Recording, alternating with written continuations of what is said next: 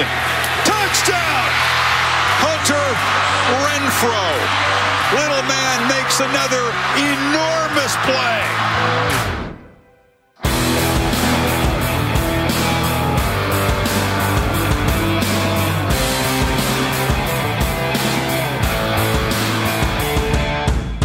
Salut à tous et bienvenue pour cette nouvelle émission de Radio Samedi US consacrée à l'actualité euh, du collège football. Et c'est déjà la dernière euh, de la saison 2017-2018 euh, avec donc forcément une émission placée sous le signe de la finale nationale qui opposait donc Alabama à Georgia euh, lundi dernier, donc euh, du côté d'Atlanta en Géorgie. On y, reviendra, on y reviendra donc assez largement. Tout cela sans oublier le débat de la semaine euh, qui se projettera déjà vers la draft avec notamment la déclaration de ce qu'on appelle les underclassmen, donc les sophomores ou les juniors qui se sont inscrits pour le prochain repêchage, comme on dit chez mon camarade Morgan.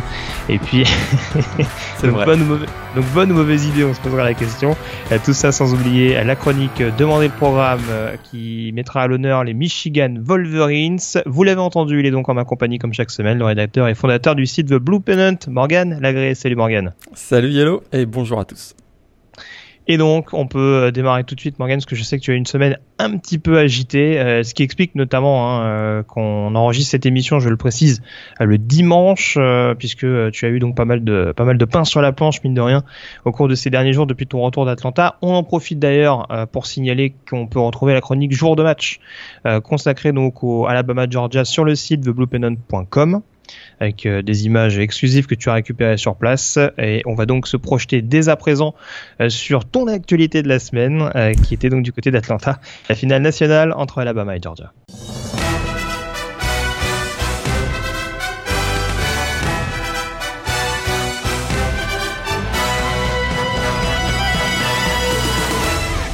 C'était donc le choc de la conférence SEC en finale nationale, la quatrième édition de la finale des playoffs qui opposait donc euh, le Alabama Crimson Tide classé numéro 4 au Georgia Bulldogs classé euh, numéro 3. On en parlait un petit peu Morgan en, en preview de cette rencontre. C'était également, au-delà du duel intra-conférence sec, les retrouvailles entre Nick Saban et son ancien coordinateur défensif Kirby Smart. ça a donné un match assez riche en émotions. On va y revenir tout à l'heure, mais euh, avant d'aborder cette euh, fin de match assez palpitante que tu as vécue du côté du Mercedes-Benz Stadium, on va peut-être s'intéresser euh, à la première mi-temps de cette rencontre, donc entre Georgia et Alabama, avec assez rapidement, mine de rien, une emprise qui a été prise sur cette rencontre de la part des Bulldogs. ouais, d'ailleurs, on peut même plonger jusqu'à les 40 premières minutes, mais si on se focus effectivement sur la première mi-temps, une une domination assez large hein, des, des, Bulldogs. Ça avait pourtant mal commencé pour eux, puisque sur leur premier drive, une interception de Tony Brown, le defensive back euh, d'Alabama sur, euh, sur une passe de Jack Fromm, et ça ne l'a pas du tout affecté le, le, quarterback finalement freshman des Bulldogs qui a ensuite euh, vraiment enchaîné les, enchaîné les, jeux vraiment très positifs. Et d'ailleurs, je trouve que Jim Chaney, le coordinateur offensif, a, vraiment préparé un, play, un, playbook et un play calling extrêmement audacieux parce que derrière, ça a enchaîné. Hein, on a vu que Georgia menait 13-0 à la mi-temps avec 223 yards à 94 simplement pour, pour Alabama. Puis surtout vraiment une efficacité, un 6 sur 11 sur les third down, une belle possession euh, du, ballon. Et résultat, on a vraiment eu l'impression que l'équipe d'Alabama ne s'en sortait pas, alors que du côté de, Georgia, on, était capable d'aller chercher des points. Euh, donc deux field goals et un, et un, touchdown de, de Hardman. Oui, c'est sûr. Alors, t'en parlais un petit peu, ce, ce ball control qui a été extrêmement précieux à la fin de la première mi-temps. Euh, je crois que la possession était de 19 minutes pour Georgia contre 9 seulement pour Alabama. Donc c'est sûr que ça n'a pas vraiment permis au Crimson Tide de, de se mettre dans les meilleures dispositions. On va être amené à en parler parce que forcément ça a été euh, le factor X, l'impact de cette rencontre, la prestation de Jalen Hurts sur le premier sur le premier acte hein, de cette euh, finale. On craignait un petit peu, euh, malgré ce qu'on avait vu en, demi-finale contre Clemson, que ça coince notamment à la passe. Là encore, on a eu un, Jalen Hurts sur courant alternatif et surtout très très décevant dans le domaine aérien ultra décevant. Hein, on a vraiment, on en avait parlé dans la preview, euh, tu as complètement raison voilà, on craignait typiquement ce type de première mi-temps. 3 euh, sur 8 avec 21 yards à la passe pour un QB en, finale, c'est pas suffisant dans une première mi-temps. 54 yards au sol, il fait une belle course d'un peu plus de 30 yards dans cette rencontre en première mi-temps qui a un petit peu sonné la charge pour Alabama, mais finalement ça s'est pas concrétisé par des points. Puis encore une fois, hein, on le voit très clairement, des problèmes de lecture et d'efficacité dans les passes. Il y avait un touchdown tout cuit euh, qu'il a complètement loupé avec une passe vraiment lancée au-dessus de son receveur. Et très clairement, voilà, hein, avec ce quarterback, ils n'étaient pas capables de d'avoir un, dynamisme offensif. et d'ailleurs, je on a, on a beaucoup dit que c'était un acte de génie d'avoir lancé Tua Tagovailoa à, la mi-temps. En tribune de presse, on en, on en parlait quand même beaucoup. Hein. Oui, bah c'est en même temps, c'est pas non plus une rumeur, enfin c'est pas une arrivée qui, qui sort de, de nulle part non plus. Euh, faut pas oublier qu'avant la demi-finale contre Clemson, il y avait déjà des rumeurs qui évoquaient la possibilité que le temps de jeu soit partagé entre Hurts et euh, Tagovailoa. C'est vrai. Donc, est-ce que c'est pas aussi un moyen pour Nick Saban de maintenir sous pression son quarterback titulaire en connaissant c'est pas le c'est pas le premier idiot venu hein, euh, Nick Saban donc je pense qu'il a quand même identifié les lacunes de de son de son arrière donc euh, c'est possible que ça ait aussi été un moyen de pression. Ça a pas été, il n'a pas été nécessaire de le remplacer donc en demi-finale contre Clemson, puisque globalement, sans être extraordinaire, Jalen Hurts avait fait le travail. Là, c'est sûr que sur ce premier acte, euh, Nick Saban avait toutes les raisons éventuellement de, de le modifier. tu disais que ça en parlait en tribune de presse. J'imagine qu'il y a peu de gens qui étaient surpris au moment où le remplacement s'est effectué à la mi-temps. Non, il y avait euh, assez, peu, assez peu de surprises. C'est sûr que on attendait beaucoup de voir la, performance hein, de, de Tua, mais non, personne n'était surpris. Alors, est-ce que Saban a mis la pression sur Hurts en effectivement laissant Hein, laissant la rumeur comme quoi Tagovailoa pourrait jouer euh, dans cette rencontre? Si c'est le cas, euh, ça n'a pas eu l'effet escompté parce que le pauvre Jalen Hurts, ça avait, l'air plutôt tétanisé plus qu'autre chose. Mais c'est sûr qu'ensuite, l'entrée de Tagovailoa en deuxième mi-temps a, vraiment changé complètement la physionomie, même si j'ai quand même l'impression que le match a basculé à partir du moment où Raekwon Davis a réussi cette interception sur Jack Fromm parce que euh, ça faisait 20 à 7 à ce moment-là et on avait vraiment l'impression que Jack Fromm était tout proche de faire basculer la rencontre. Avec, on sentait qu'il avait beaucoup de rythme dans, les, dans ses passes. Et s'ils avaient réussi à marquer des points sur, sur le drive euh, où Racon Davis fait, fait l'interception, peut-être que ça aurait euh, vraiment mis, mis un, terme à la rencontre. Alors, tu fais bien de mettre le sujet sur le tapis. J'allais venir justement à cette deuxième mi-temps. Et ce que tu soulignes, alors à mon sens, c'est clairement le tournant du match également. Euh, tu le précises, le, le, score est de 20 à 7, mais ce qui est d'autant plus étonnant, c'est que cette interception euh, de Jake Fromm, elle fait suite à déjà une interception de DeAndre Baker sur le jeu précédent. C'est-à-dire qu'à un moment où Georgia récupère le ballon, euh, on doit être moitié de terrain, peut-être sur les 50, voire même un petit peu mieux pour Georgia, j'ai un, un, doute là-dessus. Euh, en tout cas, on n'est pas si mal positionné que ça. Euh, on se retrouve donc en excellente position avec 13 points d'avance, la possibilité d'au moins marquer un field goal, ce qui aurait permis de donner, euh, on va dire, plus ou moins deux scores d'avance avec la conversion à deux points réussie. Et de manière assez inexplicable, on se retrouve avec cette interception. Alors, Jake Fromm est gêné sur son lancer et du coup bah, cafouille un petit peu sa passe certes, mais moi ce qui m'étonne beaucoup, euh, tu vantais et à raison les bons appels de, de Jim Chaney en première mi-temps. On a l'impression que le coordinateur offensif de Georgia s'est complètement liquéfié en deuxième avec euh, euh, justement un, un ball control qui a complètement été abandonné et un jeu à la passe très mal utilisé selon moi. Exactement. On voyait, on sentait bien que par exemple un joueur comme Riley, Ridley était en, vraiment en totalement dans son match et il a, réussi plusieurs catchs en première mi-temps qui ont été sur des sortes d'armes notamment, qui ont été euh, déterminants. Et il a été complètement euh, sous-utilisé en deuxième mi-temps et on a retrouvé un Jim Chaney euh, effectivement très fébrile avec des petites courses Sonny Mitchell, Nick Chubb et on n'a pas du tout utilisé ce qui était vraiment la force de Jake Fromm en première mi-temps, c'est-à-dire cette capacité à faire des petites passes derrière le second rideau euh, et, ils l'ont payé très très cher, vraiment un système de jeu qui est devenu conservateur, très conservateur même, un manque d'imagination, alors que c'est ce qui leur avait permis justement de bousculer Alabama et de prendre les devants. Et là, ils se sont liquéfiés, comme tu l'as, ton, terme est parfait. Euh, ils ont vraiment complètement euh, joué à contre à contre presque. Et, résultat, Alabama on, a profité. On sait que face à une équipe aussi opportuniste, et on l'a encore vu avec ce jeu défensif, une équipe tellement opportuniste comme Alabama, et eh bien résultat, euh, on s'est retrouvé euh, avec un 20 partout et en prolongation. Ouais, alors juste hein, pour terminer sur l'aspect vraiment euh, offensif de la part des, des, Georgiens, tu parlais du fait de plus utiliser Riley Riley. Ce qui est vraiment étonnant, c'est qu'on est complètement abandonné, selon moi, l'utilisation de Sonny Mitchell au sein du backfield offensif. alors, Euh, il fait 14 portées sur le match, 98 yards. Alors il y a, il y a un porté de ballon notamment, euh, je crois que c'est celui qui a mis le premier field goal de Georgia, je vais pas dire de bêtises, ou peut-être le deuxième, euh, où, où, il se retrouve un petit peu à faire l'équilibriste sur le bord de touche et ça gonfle un petit peu les stats, mais on sentait en tout cas qu'il avait un impact euh, contre contre ce run stop d'Alabama euh, hyper intimidant. Et c'est vrai que dans les moments chauds, en deuxième mi-temps, voire même en prolongation, on va peut-être y venir tout à l'heure, mais c'est vrai que c'est, ça paraissait quand même très étonnant de, de, donner les ballons à Nick Chubb, même à DeAndre Swift qui est rentré à, à certains moments, mais euh, d'avoir un Sonny Mitchell aussi peu utilisé quand on, sait qu'il peut être dangereux, euh, en tout cas plus dangereux que ses deux collègues, euh, de manière différente, on dira au sol et à la réception. Euh, je pense qu'il va, il va y avoir quelques, une petite remise en question à se faire du côté de, de Jim Chaney en vue de la, de la saison prochaine parce que clairement j'ai du mal à comprendre un petit peu ces, ces décisions qui ont, été prises de sa part sur cette euh, sur cette fin de rencontre. Il n'était pas blessé, hein, très clairement. Euh, vraiment, il n'y a eu aucune information. Tu parles de Sonny Mitchell, Sonny hein, Mitchell, voilà, Mitchell, parce que visiblement il n'a pas eu de crampe au cerveau, euh, Jimmy Mitchell. Tout va bien. Non, okay. mais Sonny Mitchell n'était pas blessé. Hein, on l'a vu sur la sur la sideline il n'y a eu aucune information. Euh, qui a donné une blessure de Sonny Mitchell. Donc effectivement, moi je te rejoins complètement. Sa, sa sous-utilisation a été un des facteurs importants de, de la non-productivité, non-production de, de Georgia en deuxième mi-temps complètement. Alors t'en parlais, Alabama, euh, cette attaque donc a réussi à, revenir petit à petit, grappiller, donc mener 20 à 7 et une attaque qui a réussi à, revenir finalement à, à, 20 partout. La prestation justement de, de Tua Tagovailoa, ça a commencé assez fort hein, dès sa première série, il me semble.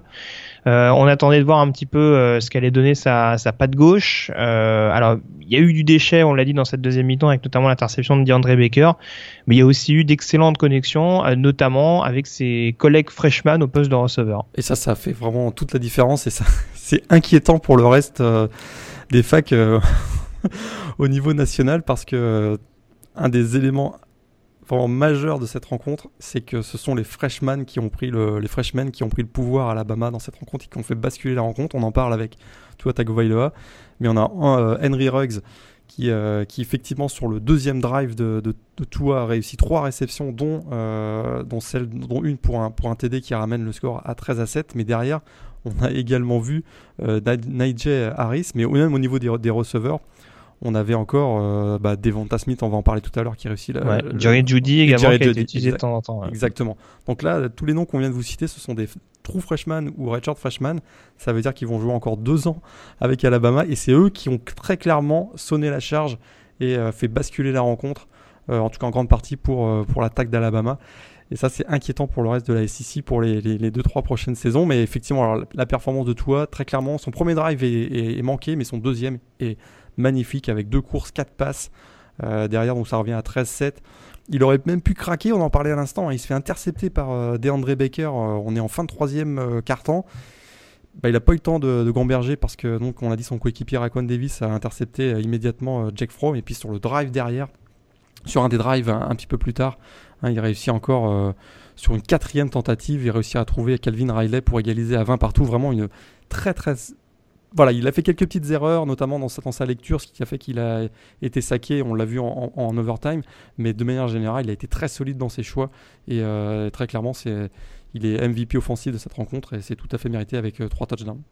Ouais, surtout, je sais pas si tu l'as précisé, mais je vais pas dire de bêtises, il me semble que le touchdown de, Riley, de Ridley, pardon, justement, euh, est inscrit sur une quatrième tentative, quatrième, je crois. Euh, on, est, on est vraiment aux portes, enfin, on est dans la red zone, quasiment en position goal line. Et euh, sur dans cette quatrième tentative, plus, hein. ouais, exactement. Ouais. Dans le trafic. Avec, avec, un, avec un peu de temps pour lancer, on peut pas lui retirer ça non plus. C'est vrai. Mais je suis d'accord avec toi, c'est sûr qu'il faut quand même avoir la, la bonne vision au bon moment et le bon lancer derrière. D'ailleurs, du temps pour lancer, euh, on parlait de freshman, on a peut-être oublié de dire que Jonah Williams, qui était donc le, le titulaire au poste de left tackle, est sorti sur blessure. Il est remplacé par Alex Leaderwood, qui était un 5 étoiles euh, qui a été recruté l'année dernière, euh, également freshman. Et c'est lui qui a joué le, le blindside tackle pendant toute la fin de match. Donc on a encore un freshman sur la ligne offensive également qui a joué un rôle déterminant. Comme quoi, ça a servi. Hein. Toutes ces classes de recrutement, euh, ça, ça, finit on, par servir. On, ouais. on, on, le devine pas parce qu'on avait vu que malgré la cascade de blessures en défense du côté d'Alabama, il y avait quand même de quoi faire. Euh, là, manifestement, c'est en attaque qu'il va falloir s'inquiéter parce que visiblement, on a préparé les, on a préparé les arrières du côté du, du Crimson Tide, sachant qu'il va pas y avoir énormément de départs non plus euh, vers la draft. On aura peut-être le temps d'y revenir tout à l'heure, mais c'est pas dit que l'effectif, alors peut-être le backfield défensif, mais en, euh, en, défense ils vont quand même souffrir, mais mais offensivement c'est ça va être euh, ça va être terrible l'année prochaine. Oui, je pense aussi. Euh, on en revient à cette prolongation, euh, Morgan, avec euh, donc ce score de 20 partout à la fin des demi-temps, et donc euh, Alabama qui se retrouve à gagner le coin toss et qui décline, préférant laisser euh, Georgia attaquer en, en premier. Euh, attends, c'est ça je me Ouais. trompe pas? Oui, c'est ça. mais, oui, mais oui, je- mais je- choisis le terrain. oui, oui, voilà, c'est ça. Ils choisissent le terrain et c'est Georgia qui, euh, qui attaque en, en premier. Euh, et on se retrouve, alors c'était un petit peu la tendance en deuxième mi-temps, en prolongation ça n'a pas vraiment changé. On s'est retrouvé avec un drive offensif très très pénible pour Georgia et Jake Fromm. ultra conservateur. Des, des courses, euh, courses plein axe. euh, je crois qu'il y a un toss peut-être euh, sur la deuxième course vers la un droite. peu d'originalité. C'est vraiment, mais voilà, zéro, euh, zéro prise de risque. il se retrouve même saqué sur le troisième down. Donc Jack Fromm qui met Rodrigo Blankenship sur un sur un field goal de plus de 50 yards. Il le passe parce que c'est hot rod et qu'il est peut-être le meilleur kicker du, du pays, mais vraiment quel quel drive pourri, on va le dire. on va le dire. Et, bah, tout de suite, on a senti que de toute façon avec la fin de match et le touchdown de, de de, de Riley. D'ailleurs, on n'en a pas dit, on n'en a pas parlé, mais Alabama aurait pu gagner le match euh, en Oui, oui, temps, non, non, en temps réglementaire. c'est ça, j'étais en train d'y repenser, mais euh, c'est vrai que quand tu, quand tu parlais de Blankenship, il y a ce field goal manqué de Papanastos juste à la fin. C'est- ouais. fou parce qu'il est à quoi à 36 yards, il est face au, face au but et il, il envoie bien, bien à gauche. Donc bien, on a quand même senti, malgré cet échec sur le de Papanastos, on a quand même bien senti qu'Alabama avait le momentum. Et ce, et En même temps, quelle surprise, quelle surprise qu'un kicker d'Alabama euh, soit décevant dans des moments clés. Mais en tout cas, voilà, avec ce drive de Georgia, on, on a quand même assez vite compris que ça allait mal se passer, même si euh, le, premier, euh, le premier snap d'Alabama est était pas forcément, Vas-y, vas-y, était pas forcément compliqué. avec un avec, voilà avec un Tua un Tua Tagovailoa qui est vraiment là en type freshman c'est-à-dire problème de lecture et il se met à reculer Hein, euh, au lieu de voilà il se Et puis, met il, y avait du, il y avait du monde qui l'attendait. hein. Je crois que c'est alors c'est Bellamy qui fait le sac, mais d'ailleurs Better Ledbetter également qui est pas loin. ouais. Et donc là, il se met à euh, reculer et il perd 16 yards. Et là, donc, euh, on se dit, euh, ouf, euh, avec Papa Nastos euh, qui, qui attend sur la sideline, ça, ça Deuxième et 26, ça on se dit quand bon. même. Georgia, c'est Kirby Smart, c'est grosse défense, c'est euh, quand même. euh, Moi, ouais, moi, j'étais on- côté sideline de, de Georgia et c'est vrai qu'à partir du moment où il y a eu ce sac de Tagovailoa, on sentait que Georgia pensait qu'ils allaient, ils pensaient qu'ils allaient gagner. Parce qu'ils se retrouvaient avec vraiment là, il y avait un deuxième et 26 euh, et Papa Nastos surtout qui, est- qui, a- qui allait craquer, on était sûr. Et bon, à toi, on voit la, la passe de légende derrière. quoi. Mais c'était sans compter sur cet excellent Malcolm Parrish. alors, alors, je suis obligé d'en parler parce que C'est pas, qu'on bien de sortir, c'est pas bien de sortir les joueurs individuels, mais il nous fait quand même une deuxième mi-temps et une prolongation du coup bien dégueu, où il y a quand même des interférences, euh, des face masks, et puis euh, donc c'est- cette espèce de trou d'air sur Devonta Smith euh, sur la sur la passe longue distance de Tagovailoa. Alors la passe est superbe, il y a aucun problème, mais quand tu vois que le, le DB se fait griller euh, quasiment dès le dès le début du tracé, Bah surtout qu'ils annoncent un cover 2, donc on savait très bien qu'ils allaient aller chercher derrière. Et lui, il met- il bouge pas. C'est-à-dire qu'il reste planté et, et il laisse son safety. voilà. Démerde-toi, quoi. C'est- non mais ouais, c'est quand même c'est quand même assez particulier parce que donc on- on- d'ailleurs on le voit sur les images que tu que tu filmes sur la sideline, il se recentre un petit peu justement pour pour essayer de suivre son son receveur. Et c'est ça en fait t'as l'impression qu'il y a le receveur qui fait une course horizontale pendant que lui fait la course verticale.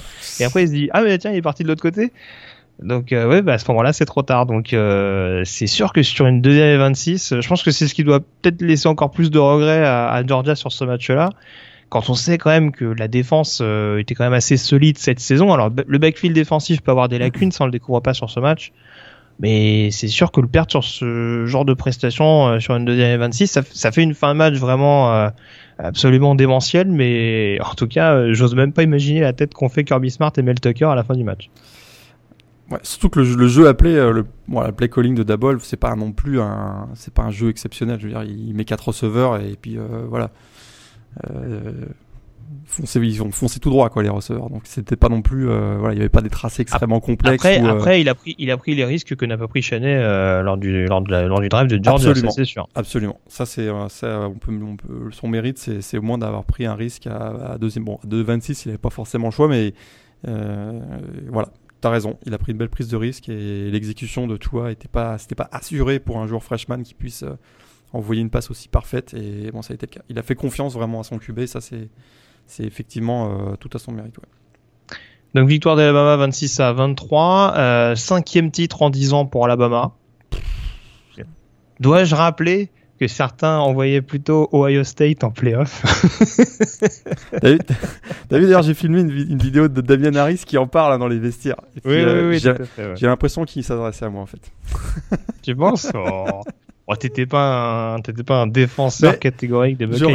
après, après peut-être que si Ohio State l'avait joué, euh, on sait pas. Reste, euh. Je reste quand même convaincu que Alabama n'aurait pas, ne méritait pas sur le terrain d'aller jouer les playoffs. Ça, c'est une autre affaire. Mais... C'est sûr. Mais euh, honnêtement, je pense que. Euh, oui, non, mais de toute façon, tout le monde aura toujours son avis. Moi, je pense que ce problème ne sera réglé que quand il y aura les, les quatre fameuses grosses conférences qu'on nous annonce dans les années à venir. Là, à ce moment-là, oui, je hmm. pense que il, sera forcément nécessaire de choisir un représentant de chaque conférence. Ce sera la logique. Et voilà, là, à partir du moment où tu as, cinq conférences, mais euh, quatre qualifiés pour les playoffs, de toute façon, tu te mets dans une position où tu légitimes le fait qu'un champion de conférence ne soit pas forcément qualifiable en playoff.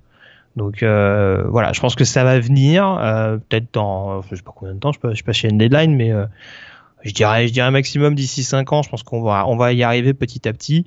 Mais euh, voilà, encore une fois, je, le dis sur le ton de la plaisanterie, c'est sûr que si Ohio State avait participé au playoff, peut-être qu'avec leur défense, euh, ça aurait pu faire l'affaire. Hein. Euh, JT Barrett, il est en soi, il est pas, il est pas plus catastrophique que Jalen Hurts, mais voilà, c'est sûr que c'est aussi ce qui me faisait douter sur le fait de mettre Alabama hors course. On sait que de toute façon, sur ce genre de match-là, Clemson Tide va répondre présent. Et là, en l'occurrence, euh, voilà, contre Clemson, qui était censé être la meilleure équipe euh, classée, en tout cas par le comité de playoff, il a quasiment laissé aucune chance, aucun TD concédé. Et là, sur ce match-là, même en étant mené au score, il y a encore eu des ajustements qui ont été faits. Et voilà, c'est une équipe qui répond présent quand il faut. Donc euh, c'est un titre qui reste assez légitime.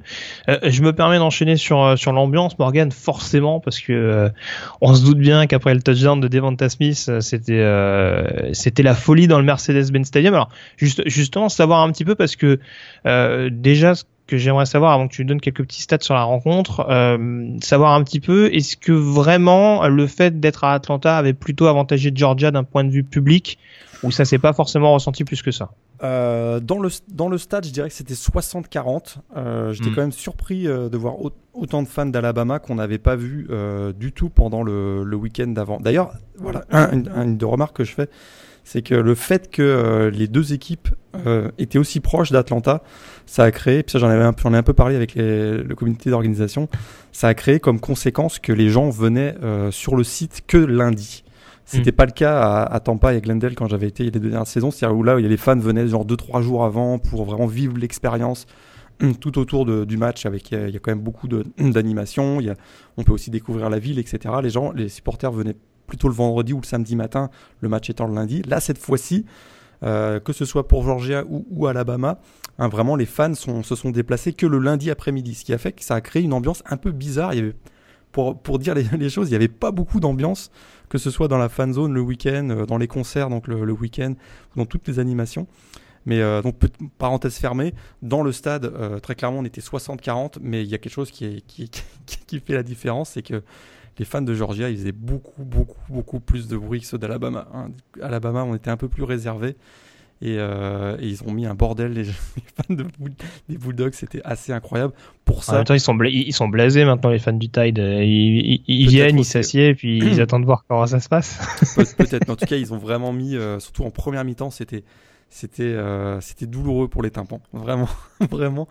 Le bruit c'était assez impressionnant. Il y avait vraiment une très très belle ambiance dans, dans le stade. Ça m'a un peu rassuré. J'étais un petit peu inquiet c'est vrai. Dans le lundi, lundi après-midi je voyais qu'il n'y avait pas grosse ambiance Est-ce que c'était le fait que c'était euh, voilà euh, une finale avec que de la SEC Est-ce qu'il n'y avait pas trop d'ambiance? Du côté des journalistes, on était extrêmement déçus de ne pas voir Baker Mayfield. Ça, c'est une discussion que j'ai eue avec beaucoup d'entre eux. Ils étaient vraiment, vraiment déçus. Il y avait comme un espèce de manque de d'excitation. Deux équipes de la SEC même, voilà, on en avait parlé dans la preview, le même type de jeu, un peu conservateur, etc. ils rêvaient d'avoir euh, Baker Mayfield pendant 3-4 jours qui allait mettre le, bazar dans le Media Days, etc. Donc, euh, mais finalement, on a été bien rassuré. Une finale qui a été euh, d'un excellent niveau, grosse intensité physique pendant les, les, 40 premières minutes, puis derrière ça a basculé avec, avec du jeu un peu plus ouvert, mais de manière générale, la grosse ambiance. Alors la fin de match, c'est sûr que sur le touchdown que je, que je filme, je, l'ai mis un petit, j'ai répondu sur ça sur Facebook. C'est, on a vraiment, j'ai l'impression que le temps s'est suspendu pendant 5-6 secondes. Au moment où j'ai filmé, c'était comme si j'étais dans ma bulle. Et euh, mais derrière, ça a été le, ça a été le, ça a été l'explosion de joie. Et puis euh, voilà. je tombe sur Saban en plus, qui, qui est assez drôle. Si, je sais pas si vous avez vu, mais on aperçoit ma tête euh, filmée par les gens oui, tu, es passé, tu es passé sur ESPN. bravo. Ouais. Donc c'est voilà. après c'est voilà, tu filmes et puis tu, tu te laisses, on se laisse un peu emporter par l'ambiance. Et il y avait vraiment les, ah les gens d'Alabama étaient très très très très très très heureux. Et ils, on sent qu'ils venaient de passer par une expérience assez folle d'être mené 13 points et de réussir le, comeback comme ça. C'était plus qu'un soulagement, c'était comme une. Euh, ils étaient même incrédules euh, d'avoir réussi à, faire basculer le match parce que pendant 40 euh, minutes, on voyait pas comment Georgia pouvait perdre cette rencontre.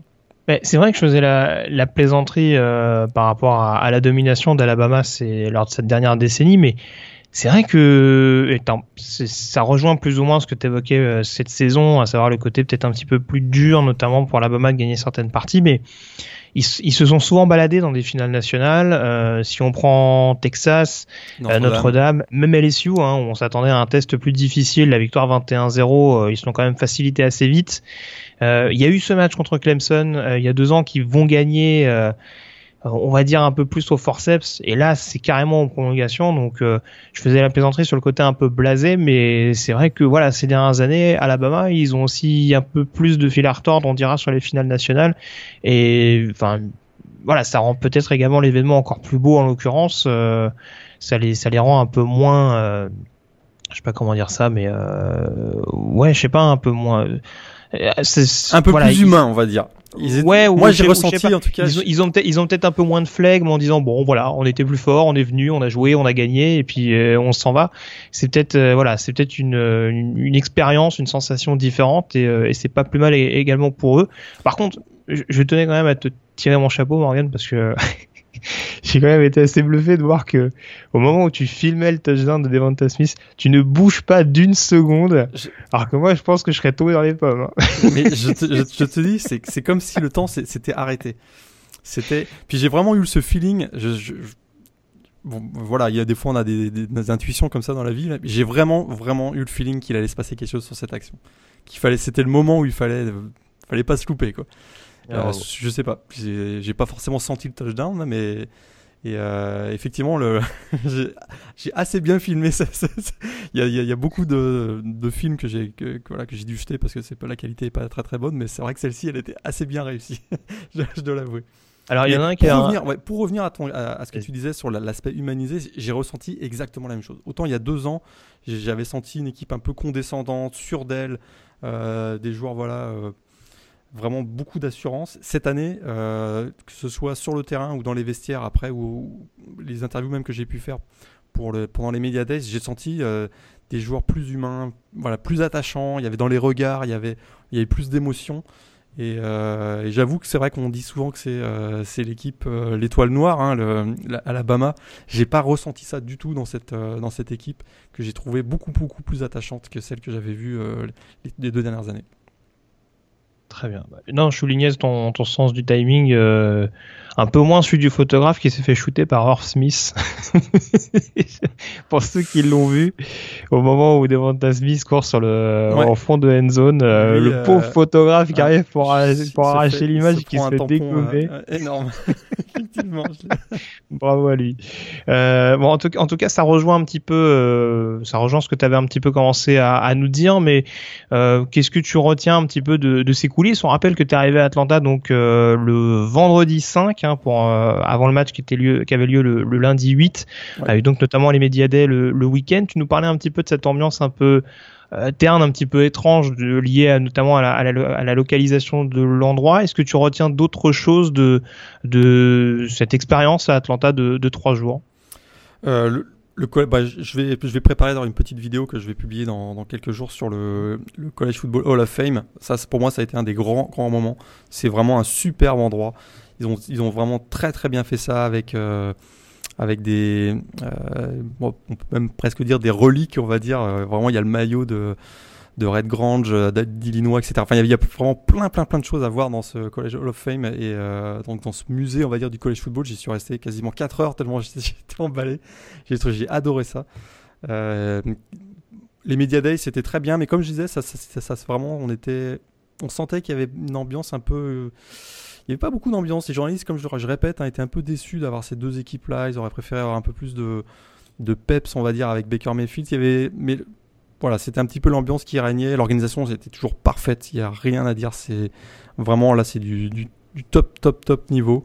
Et, euh, sinon, euh, voilà. Que, que dire d'autre euh, Les journalistes sont très, très, très, très, très, accessibles. Hein. C'est ça, c'est un, des moments agréables. C'est notamment le dimanche après-midi où on, est un peu plus libre. Et là, c'est l'occasion de, rencontrer bah, des journalistes ou des, de la presse écrite euh, qu'on peut, des articles que je peux lire euh, toute, l'année, puis de rencontrer les, rencontrer les journalistes, leur, leur poser des questions, partager des, sentiments. Ça, c'est vraiment très très sympa.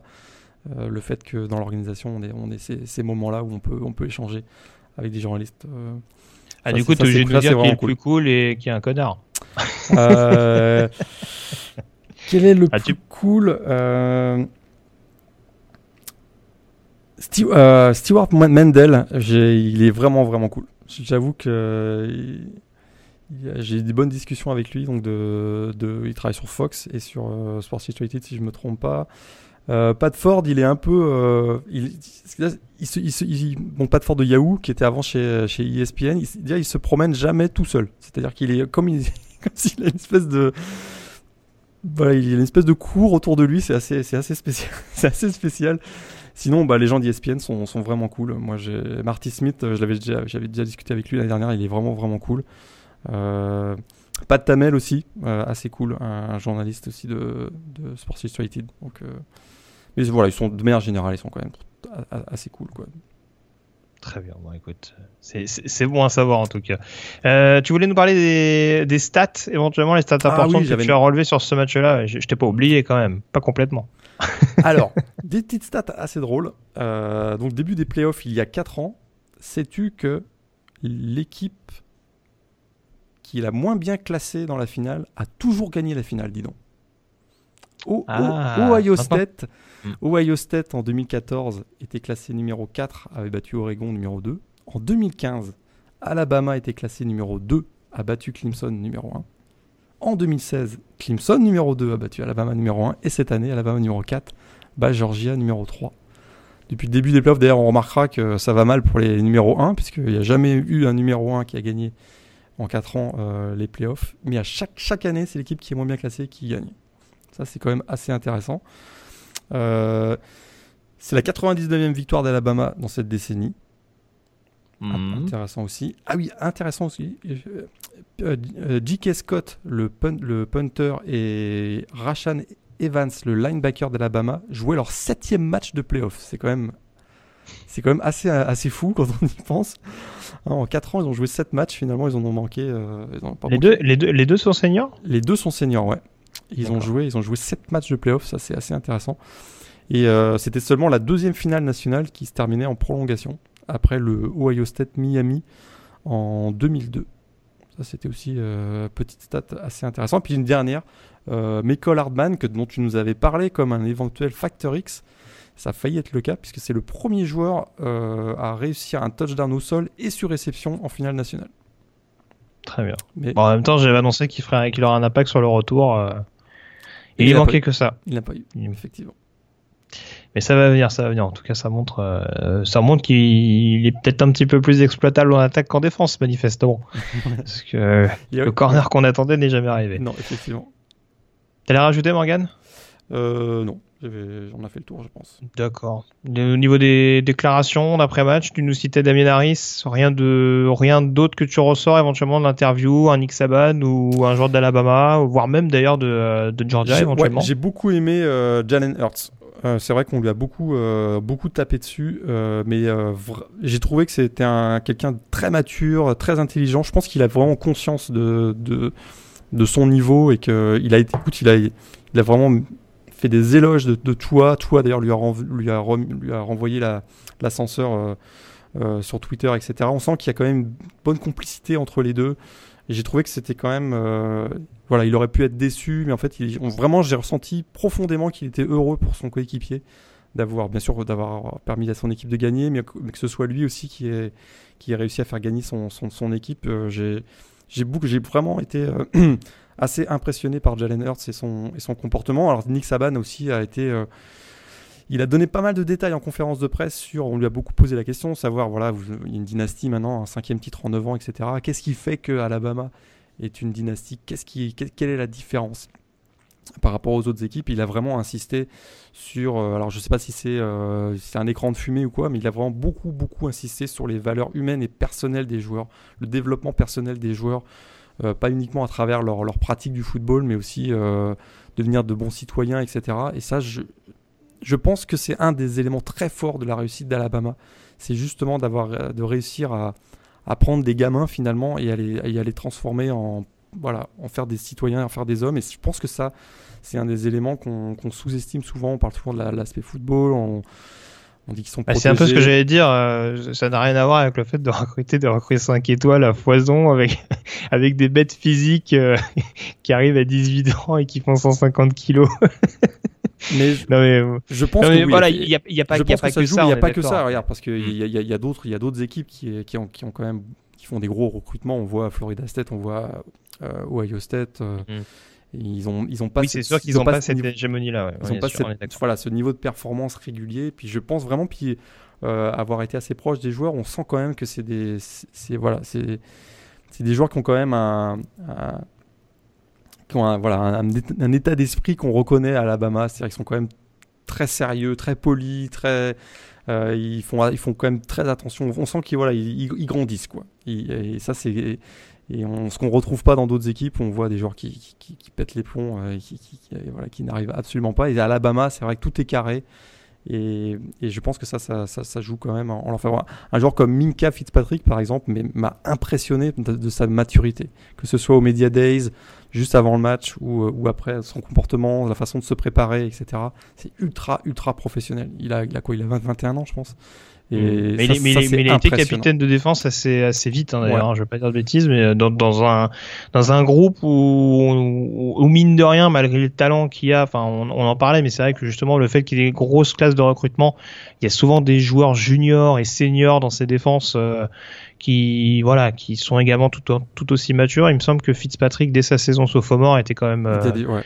Lui, dans déjà un taulier de la défense, donc c'est quand même assez impressionnant. Et dans la NFL, à mon avis, euh, il, jouera, il jouera déjà l'année prochaine. Quoi. Puis, surtout qu'il joue, surtout qu'il joue partout. Surtout qu'il joue partout. c'est pas comme s'il était corner, free safety, strong safety, nickelback. je pense je pense même qu'il pourrait jouer backer s'il veut vu le, vu le, gabarit euh, qui est pas non plus euh, totalement euh, déshonorant. Mais bon, en tout cas, tu, tu parlais de Jalen Hurts, c'est vrai que voilà, faut fallait aussi gérer toute cette pression médiatique avant et après match parce que c'est sûr qu'on peut passer un petit peu pour le dindon de la farce. À, à, être un peu celui qui en sortant a permis à son équipe de gagner ça va pas être euh, facile à avaler et bon c'est sûr que ce qu'on a marqué hein, c'est que tous les joueurs et le coaching staff hein, malgré la situation où effectivement on sort Jalen Hurts et on met euh, tout en deuxième mi-temps tous ont dit euh, on serait jamais arrivé là sans sans Jalen Hurts. Il y a vraiment eu un hommage unanime à, à, Jalen Hurts. Bon c'était peut-être un peu surexagéré on va dire mais on, voilà on était très attentionné vis-à-vis de Jalen Hurts pour que justement qu'il craque pas parce qu'effectivement il a probablement on en parlera peut-être tout à l'heure, mais il a probablement perdu sa place de titulaire pour, même pour la saison prochaine. Et euh, il l'a sûrement compris aussi, lui. Donc on a vraiment été euh, super attentif euh, à, lui donner des, voilà, des ondes positives. Et ça, c'est quelque chose que j'ai remarqué de, manière générale. tout l'entourage d'Alabama envers Jalen Hurts. Voilà. Et donc, euh, bah, tu, tu en parlais, c'est sûr qu'il y a la forte possibilité d'un transfert à l'intersaison, euh, sachant qu'il n'est pas encore diplômé, il me semble, à Alabama. Donc, a priori, ce sera redshirt l'année prochaine s'il signe dans une équipe. Donc, euh, il ne sera éligible qu'en 2000, bah, 2019. mais... Saison 2019 plutôt. Tu sais quoi je, je, serais très surpris qu'il soit, qu'il soit, qu'il demande à son, qu'il demande son transfert. Tu penses? Ouais, je, je, suis pas persuadé. Un petit, un petit, un petit Jeremy Pruitt qui l'amène dans ses valises à Tennessee? À voir, mais je, moi, je... Après, on, après, on sait que Nissaban, il adore les transferts intra-secs. pour ceux qui se rappellent de Maurice Smith notamment, qui était parti à Georgia pour retrouver Kirby Smart, ça a fait une petite polémique. Ouais, ils ont changé le règlement d'ailleurs, si je me souviens, si je me souviens bien de la SEC maintenant. Mais... Ah, effectivement, il, était, il, est pas très, il, serait pas très chaud à mon avis. Est-ce que Jalen Hurts est du côté de Tennessee D'accord. Mais en tout cas, voilà, je fais, je fais la transition à, dessin parce que euh, autant du côté d'Alabama, on ne sait pas comment ça se passe, autant Jacobison, le quarterback remplaçant de Georgia, lui a compris depuis un petit moment maintenant qu'il serait plus titulaire du côté d'Athènes et il a donc demandé son transfert donc euh, il y a quelques jours de ça pour Washington. Ouais. Euh, les Huskies, euh, donc et lui en l'occurrence c'est pareil, il n'est pas diplômé donc du coup il devra, il ne sera pas éligible la saison prochaine, il devra être redshorté et euh, il sera donc amené à partir de 2019 à prendre la suite de Jake Browning, si tout se passe pour le mieux pour lui en tout cas. Et, euh, voilà. et on rappelle euh, toujours qu'on aura une recrue 5 étoiles comme backup de Jake Fromm l'année prochaine tout de même, puisqu'a priori Justin Fields. Et ça, c'est dingue. Et ça c'est vraiment, vraiment dingue. D'avoir arrivé du côté de, de Georgia, peut-être que lui aussi va perdre sa place. C'est un, un, jeu de domino assez, assez interminable. Je pense qu'on a fait le tour, Morgan, euh, à moins que tu aies une autre anecdote à nous, à nous raconter, peut-être sur ce match à, Atlanta. On a fait le tour, et Alabama, un beau champion quand même. Tout à fait, un beau champion euh, également. Euh, donc, on a fait le tour sur, ce, sur cette rencontre. On peut donc s'intéresser au débat de la semaine.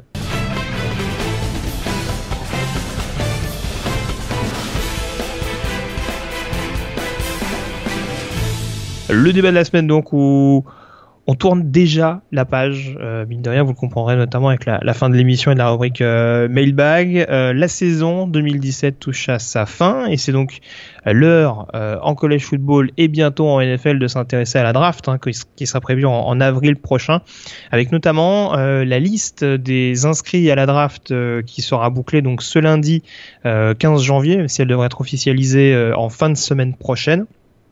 Et donc en l'occurrence, on attendait de suivre avec attention euh, les différents joueurs non seniors qui allaient se présenter euh, à la draft et donc savoir si éventuellement euh, c'était une bonne fenêtre, on va dire, de leur part de, de s'inscrire dès maintenant ou si une année supplémentaire au campus aurait été bienvenue. on a donc dressé euh, surtout toi d'ailleurs Morgan, tu nous as adressé la, liste donc des, des underclassmen, on va dire les plus euh, intéressants et les plus intrigants à suivre, en tout cas dont les choix euh, pouvaient éventuellement porter à, à question. Et on va forcément commencer. Alors ça a été fait par ordre alphabétique, je le précise, mais le premier nom est assez intéressant déjà. Euh, Josh Allen, quarterback de Wyoming, le joueur junior, euh, auteur d'une belle prestation, comme on l'avait dit lors de Potato Bowl contre Central Michigan, euh, qui décide de s'inscrire à la draft? Est-ce que c'est une bonne ou une mauvaise idée selon toi? Ah, J'ai l'impression que c'est une bonne parce qu'il est à peu près considéré par tous les observateurs comme un top 15. Et, euh, il aurait peut-être pas eu l'occasion d'avoir cette aussi belle opportunité l'année prochaine donc je je pense pas que ce soit un joueur qui soit, on en avait un peu parlé, qui soit déjà NFL ready, mais pour lui, je pense que c'est une, excellente décision de partir maintenant. On rappelle qu'il traîne quelques petits problèmes de blessure aussi euh, ces dernières semaines, donc c'est sûr que, comme tu le dis, s'il venait de nouveau avoir des pépins physiques l'année prochaine, là ça pourrait se compliquer. On n'a pas une classe de quarterback qui s'annonce démentielle non plus cette année à la draft. En tout cas, euh, il peut, il peut éventuellement, euh, il peut éventuellement semer le doute chez certains, chez, chez certains scouts et certaines franchises. Donc euh, voilà, il a, il a eu raison en tout cas, selon moi, de de surfer, on va dire, sur son sur son bowl intéressant réalisé contre les Chippewas mais euh, en l'occurrence, je ne sais pas si une année supplémentaire aurait pas été euh, salvatrice également. Bon, on le saura assez vite. Je pense pas qu'il soit NFL ready également, comme tu le, le, disais. On va aller un peu plus vite, je pense, sur le deuxième nom, Saquon Barclay, running back de Penn State, le bah, junior. Il, y avait peu de doutes et c'est assez logique. Voilà, il avait trois années euh, déjà de, où il jouait avec Penn State. Je pense que ça, ça aurait rapporté euh, de rester une année de plus. Puis surtout, on commence à dire que ça va être le numéro 1 de la prochaine draft, donc avec un gros contrat à la clé, ça fait absolument du sens qu'il parte maintenant. Orlando Brown, tackle d'Oklahoma. Eh, moi, je, leur je sais qu'actuellement, euh, il est plutôt considéré comme un deuxième tour, et je me demande si euh, s'il n'aurait pas dû rester une année supplémentaire avec euh, euh Murray, donc il va être le, prochain quarterback d'Oklahoma. je pense qu'il aurait pu rester une année de plus, et peut-être qu'il aurait été un top 10 l'année prochaine. Oh, tu, tu, le vois en deuxième tour, toi Parce que moi, je, oh, je sais pas. Je pense qu'il a, il a ses chances. Il y a quand même une classe de tackle qui est quand même assez, euh, assez homogène. Euh, après, non, mais je. assez après... faible, on va dire, même cette année, je trouve, du côté des tackles. Oh, faible. Il y a McGlinchey de Notre-Dame. Elle, elle, euh, elle, est toujours meilleure que celle de l'année dernière, te diront certains. Est-ce que ouais. c'est dur?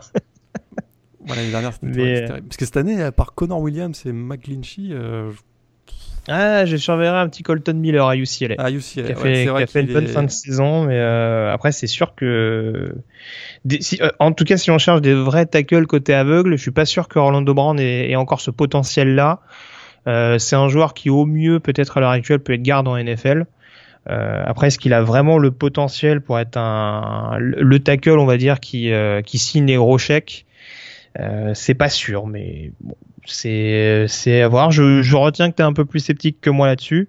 Moi, sur le principe, ça me ça me choque pas tant que ça. Euh, on va peut-être envelopper les deux joueurs qui, qui viennent ensuite, ouais. euh, parce que là, à mon avis, il y a beaucoup plus à dire encore.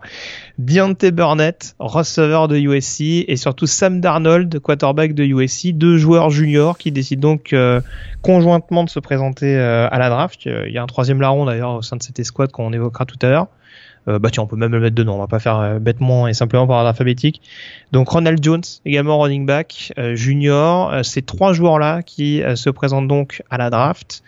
Alors, pour qui ça te paraît légitime? Pour qui ça te ouais. paraît un peu plus délicat? Bon, Ronald Jones, hein, pareil, même chose que Saquon Barclay. C'est trois ans qu'il est quasiment titulaire USC. Ça faisait aucun sens qu'il reste donc le running back des Trojans. Aucun sens qu'il reste une année supplémentaire. En plus, il a une belle cote. Mais les deux autres. Pff, moi, Sam Darnold, bon, voilà, c'est un redshirt sophomore. Moi, je pense qu'il aurait, bénéficié d'une année supplémentaire pour. Euh, alors, c'est sûr qu'il va être top 5, probablement, ou en tout cas sur top 10 de la draft cette année, donc il va avoir quand même un gros chèque, mais pour son développement et personnel et arriver dans les meilleures conditions dans la NFL, je pense ça aurait été mieux pour lui de rester une année supplémentaire. Deontay Burnett, un peu la même chose, euh, même s'il va y avoir beaucoup de concurrence l'année prochaine au poste de receveur à USC je, trouve que dans son développement, il fait encore pas mal de drops, euh, des tracés pas toujours euh, excellents. Un joueur en plus qui, a, qui est un peu fébrile, euh, un peu frêle plutôt. Il, ouais, il, me fait beaucoup penser à, il me fait beaucoup penser à Nelson Aguilar quand même. Il y a beaucoup de, il y a de beaucoup, similitudes, ouais, je trouve, dans leur jeu. Absolument, absolument. Il aurait mérité de prendre un peu plus de voilà d'amplitude athlétique, on va dire. Mais bon, c'est des joueurs qui vont filer dès la, dans, la, dans la NFL de l'année prochaine. Ouais. Ouais, c'est sûr. Alors encore une fois, je pense que si la classe de QB avait été plus relevée, je suis pas sûr que Darnold y serait allé. Euh, c'est vrai que un peu comme Josh Allen, c'est un projet euh, qui fait saliver beaucoup de, de scouts euh, NFL. Maintenant, faut pas oublier qu'il y a, un... alors ça vaut pas pour tous les joueurs, c'est sûr et certain, mais il y a quand même la jurisprudence USC. Euh, on voit énormément de joueurs de Southern Cal qui euh, qui sortent de college football en étant junior et senior et qui se cassent les dents. Darnold, il y a un gros potentiel, il y a eu une grosse saison l'année dernière, mais j'ai la sensation pas une saison qui a été euh, vraiment bonifiée cette année. Ouais. Euh, alors, alors, certes, euh, je vais pas uniquement m'arrêter sur le Cotton Ball où la ligne offensive en règle générale a été absolument catastrophique et même Ronald Jones n'a pas forcément trouvé les brèches au niveau du jeu au sol. Mais j'en parlais un petit peu sur Twitter, c'est sa réaction d'après match qui m'a également un petit peu mmh, mmh. dérangé. Là, tout à l'heure, on parlait du côté maturité pour Fitzpatrick. Je sais pas si Darnold l'a encore. Donc, euh, s'il y a, voilà, s'il y a des lacunes techniques et en plus, on va dire euh, personnel, euh, je sais pas quoi, intellectuel, si je peux parler ainsi, je sais pas trop si c'est le, le, bon terme à employer, mais voilà, c'est encore, euh, ça, ça peut prendre encore plus de temps en NFL à, à combler ce gap-là, et c'est ce qui m'inquiète un petit peu. Après, bon, voilà, on sait jamais, il sera sûrement top 10, top 5, et reste à voir dans quelle équipe il tombera, et et si vraiment euh, les, le coach en question sera le, le développer euh, correctement. Euh, on enchaîne assez parce que mine de rien, il y a pas mal de noms à évoquer. Euh, Carlton Davis, cornerback junior d'Auburn, pas très surprenant. Non, premier, premier tour de draft, sûrement pas surprenant. Non. Tremaine Edmonds, linebacker de Virginia Tech, joueur très intrigant. Intrigant et c'est assez rare d'ailleurs qu'il y ait des joueurs juniors de, des Hokies hein, qui sautent, euh, qui font sautent le pas dès leur euh, l'année junior. Mais je je sais pas d'ailleurs si son frère Terrell est junior également. Euh, lui qui s'est présenté, ils se sont présentés conjointement hein, pour Ils sont- information. ouais. Et, j'ai un doute, j'ai un doute sur Terrell. Oui c'est ça, on est d'accord. hein. Et euh, ouais, joueur intrigant. Euh, je pense que ça peut être un premier tour aussi. Il semble qu'il y ait des scouts qui sont in- intéressés par son, par sa polyvalence, on va dire. Ouais. Et euh, ouais. Non, non, c'est sûr, c'est un, c'est vraiment un gros gros connard. Alors c'est pareil, je vais pas prendre que des comparaisons parce qu'il y aura le temps d'y revenir, mais euh, c'est vrai que il y, a un petit côté Bobby Wagner chez ce, ce cher Tremaine Edmonds, euh, ce qui fait qu'il sera peut-être pas un premier tour, mais je trouve pas son son choix euh, inintéressant du tout. Donc euh, c'est pas ce qui me choque le plus en l'occurrence. Minka Fitzpatrick, DB d'Alabama, on en parlait tout à l'heure. Top 5 pour moi, assuré quoi. Le, gars, il est, il, est, prêt à jouer. Moi, moi si je devais euh, construire une équipe euh, et choisir un défenseur, je prendrais Minka Fitzpatrick. J'avoue, j'avoue, c'est compliqué de. Il a, du, il a du leadership. C'est vraiment, on sent, on sent qu'il rayonne quoi. Et moi, je le prends direct, sûr. Je te rejoins là-dessus. Tu disais top 5, peut-être même top 3 si vraiment il y a une équipe qui est intéressée. Voici n'y pas les quarterbacks. On va dire intrinsèquement, il peut être un des trois meilleurs joueurs de la prochaine draft euh, au la main. Euh, Darius Geis, running back d'LSU. Ouais, à mon avis, il partira pas avant le deuxième ou troisième tour. Ah, carrément. Euh, alors, on, rappelle, on rappelle il, traîne beaucoup de problèmes de blessures également. Hein. C'est, il les a un petit peu collectionnés, notamment la dernière saison là. Mais euh... s'il est pas déjà cuit en fait. ah, comment il nous met à la broche, les, les Darius Guys. ah, de toute façon, au suivant. Ah, il m'a déçu cette année. Vraiment, je pensais que. Ah bah visiblement, oui. voilà, Si tu l'as bien aimé, il y a un problème. Hein. Mais euh, oui, non, non, c'est sûr que par rapport à ce qu'on en attendait, euh... c'est sûr, c'est sûr. Il est, presque passé au second plan derrière Danny Etling. C'était assez notable. ça, ça, veut tout dire. Hein. Mais bon, il y, a, y a quand même un potentiel. Euh, c'est un peu comme les QB qu'on évoquait tout à l'heure. Il y a beaucoup de zones d'ombre euh, sur son jeu, surtout sur sa durabilité, mais c'est sûr que voilà, il y a du potentiel, mais euh, il a, on a, on a vu beaucoup, beaucoup mieux l'année dernière. on rappelle qu'il peut également jouer pour retour pour ceux qui, qui ne le connaissent pas trop. Ronnie Harrison, safety d'Alabama. Pas très surprenant. Non, pas surprenant sûrement un premier tour. Euh, bah, d'ailleurs, tous, les, tous ces joueurs hein, d'Alabama, on peut peut-être les, les, regrouper là, mais euh, Ronnie Harrison, Darren Payne, euh, donc en défense. Rashan Evans. Ouais, Rashan Evans, exact, exactement. mais qui est senior, si je ne me trompe pas, Rashan Evans. Oui, oui, oui, pardon. je, pense pas que tu parlais des underclassmen. Ok. Puis en attaque, que ce soit Calvin Ridley ou, ou Bo Scarborough, c'est pas surprenant. De toute façon, il y, a tellement de, il y a tellement de concurrence à Alabama que ces joueurs-là, ils n'ont pas d'intérêt à rester tout ce qu'ils risquent, c'est de se faire piquer leur place. Donc, euh, ça fait du sens qu'ils s'en aillent. Puis, euh, voilà. Bah, ensuite, je pense que Kevin Riley, c'est un, des, meilleurs receveurs de cette, euh, de cette draft. Pour, pour Bo Scarborough, ce qu'il nous a montré cette année, on en avait parlé la semaine dernière. Je suis pas convaincu qu'il va faire une grande carrière dans la NFL. Je suis pas convaincu non plus, à vrai dire. Euh, sur les short yardage peut-être. Euh, il, va finir fullback. ouais. Euh, alors, qu'est-ce qu'on a d'autre sinon? Alors, on enchaîne. Donc, Sam Hubbard, defensive end d'Ohio State. Costaud, premier tour à mon avis. Et bah, il a eu ah, raison. tu vois au premier tour. Ouais, il a eu raison. Ouais, j'ai super bonne personnalité, un, joueur qui est très intelligent à mon avis. Il y a un scout, il y a une équipe NFL qui va qui va dire moi on en veut. Un joueur un peu cérébral. Et euh, ce qui est assez rare pour un joueur de ligne euh, défensive, on va dire. Mais euh, intéressant. Premier tour, à mon avis. Très bien, bah écoute, je, prends note. on passe au cornerback Jackson à présent. Ah. Alors on a Dante à LSU et Josh à Iowa. Est-ce que tu, qu'est-ce que tu préconises pour nos, pour nos deux camarades? On voit de plus en plus que Josh Jackson, donc de Iowa, est considéré comme un top 10. Moi, j'ai des quelques doutes quand même. Moi aussi. Euh, je, me demande si son si Dante Jackson serait pas aura pas une meilleure carrière dans la NFL. Je trouve qu'il a des meilleures, meilleures intuitions, plus proche du ballon. Josh Jackson, il se fait quand même souvent burner, euh, brûler sur les. Ouais, je suis pas, je suis pas convaincu par Josh Jackson. C'est vrai que c'est un gros, Après, playmaker. Par contre, il a réussi euh, des big plays à, volo, on va dire, pour la, la défense d'Iowa, mais je suis pas convaincu. Mais Dante Jackson peut en faire. Alors c'est vrai qu'il il a ce défaut de beaucoup de beaucoup de DB d'LSU, je trouve, qui se reposent énormément sur leur côté euh, hyper athlétique et euh, qui, je pense, des fois ont un peu besoin d'être euh, déjà, déjà, de prendre un, déjà de prendre un peu de masse, mais c'est sûr qu'il y a beaucoup. Oui, bon, Maurice Claiborne par exemple, c'est un, c'est, oui, c'est une, c'est une, c'est un très bon exemple, Monsieur Lagré. Parce que euh, Claiborne, en l'occurrence, il avait un énorme potentiel et c'est vrai. qu'en NFL, il s'est un petit peu, il s'est un petit peu perdu, euh, même s'il se refait une cerise plus ou moins du côté des Jets, mais euh, c'est sûr que Dante Jackson, il y a, y a, clairement un potentiel. C'est un joueur qui est également capable de, de provoquer des turnovers, mais euh, c'est vrai que c'est un peu plus irrégulier. Et puis là aussi, il y a quand même un backfield défensif du côté des LSU qui a été assez fourni, avec euh, Kevin Tolliver d'ailleurs qui se présente euh, également. Il n'est pas dans la liste, mais ça c'est peut-être un peu plus un peu plus délicat encore, je pense, comme comme choix. J'aurais peut-être attendu un an à sa place. et puis on rappelle qu'il y a eu l'arrivée de, de Williams également sur le poste de cornerback qui a poussé un petit peu les, les corners à, à, partager le temps de jeu. Euh, Josh Jackson, ouais, j'attendrai également me faire une petite idée. On, sait que Desmond King, notamment, elle va en poupe l'année dernière. Et bon, finalement, euh, ça n'a pas donné grand-chose, donc euh, on attendra de voir, notamment dans le processus de draft, ce que ça donne. C'est sûr que c'est un, c'est un joueur un peu plus athlétique encore que son prédécesseur euh, de l'année passée. Mais euh, bon, les choix en soi me, me choquent pas, me choquent pas tant que ça. Puis donc on termine avec les Jackson, Lamar, quarterback de Louisville. C'est compliqué à dire. Hein. Ouais, il va être pris au premier tour. Euh, moi, j'ai l'impression que ce sera jamais un quarterback dans la NFL, mais c'est mon avis.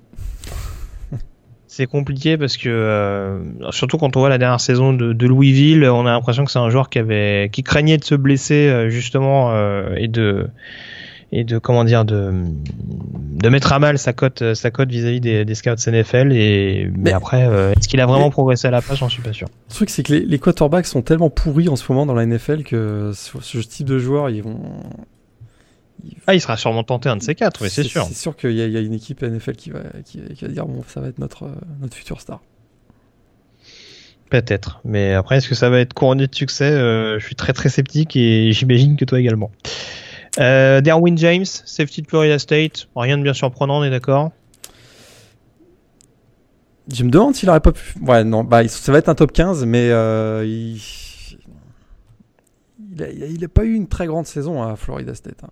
Euh, ouais, la fin de saison a quand même été un peu meilleure que le début. Ouais, c'est ça, ça. Faut... Après, après, faut pas oublier qu'il a eu une année blanche aussi l'année dernière. Alors, je sais pas si ça doit forcément rentrer en ligne de compte. Euh, faut pas oublier aussi euh, qu'il paye ce, ce petit. Alors, je sais pas si c'est un défaut ou pas, mais c'est vrai que du côté de Florida State, du côté du coaching staff, on a souvent l'habitude de mettre les DB un petit peu partout. Euh, ça a été le cas de la Marcus Joyner, ça a été le cas de Jalen Ramsey ces dernières années.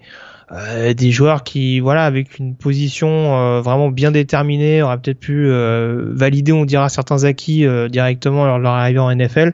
Là, c'est sûr que c'est un joueur qu'on a baladé un petit peu partout, en free, en strong, un petit peu en corner également. a priori, c'est un strong safety selon moi. J'attends, j'attends d'en voir un petit peu plus, mais en, strong safety, vu la classe qu'il a, il a quoi faire du grabuge. Mais voilà, s'il n'y avait pas eu cette année blanche, je pense qu'il, voilà, ça, il aurait même pu s'inscrire l'année dernière. Parce qu'il me semble qu'il est redshorté ou j'ai un doute euh, Il l'aurait pas pu. Je, je sais plus. Je pense. Hein. Je sais plus s'il était redshorté. Bon, c'est pas très important, mais voilà. Moi, en tout cas, ça me choque pas tant que ça euh, au final. Euh, Malik Jefferson, linebacker de Texas. Moi, je l'aime bien, mais je pense qu'il sera pas pris avant le deuxième tour. Mais ça fait du sens qu'il s'en aille maintenant. Il fait, voilà, je pense qu'il a pas du tout envie de rester une année supplémentaire dans une équipe de Texas qui est en, en reconstruction, donc ça fait, ça fait du sens. Ah, c'est ça il, a, il, a, enchaîné la reconstruction en défense hein, du côté de Texas. Je pense, que là, il veut passer à autre chose maintenant. je pense également. Euh, Johnson, running back d'Auburn, qui a entendu mon appel du cœur et ça me fait plaisir. Ouais, j'ai peur qu'il soit déjà cramé, un peu comme Darius Gis. Oh non, euh... dis pas ça. Non. Je sais pas, il est à 400 portées de ballon par saison. J'exagère, mais c'est quasiment ça, à mon avis. Il a déjà fait trois, trois carrières d'NFL en, en 3 ans à Auburn. Donc. et on a, on a vu que McCaffrey, qui, portait autant le ballon à Stanford cette année en NFL, il n'a pas donné. Euh...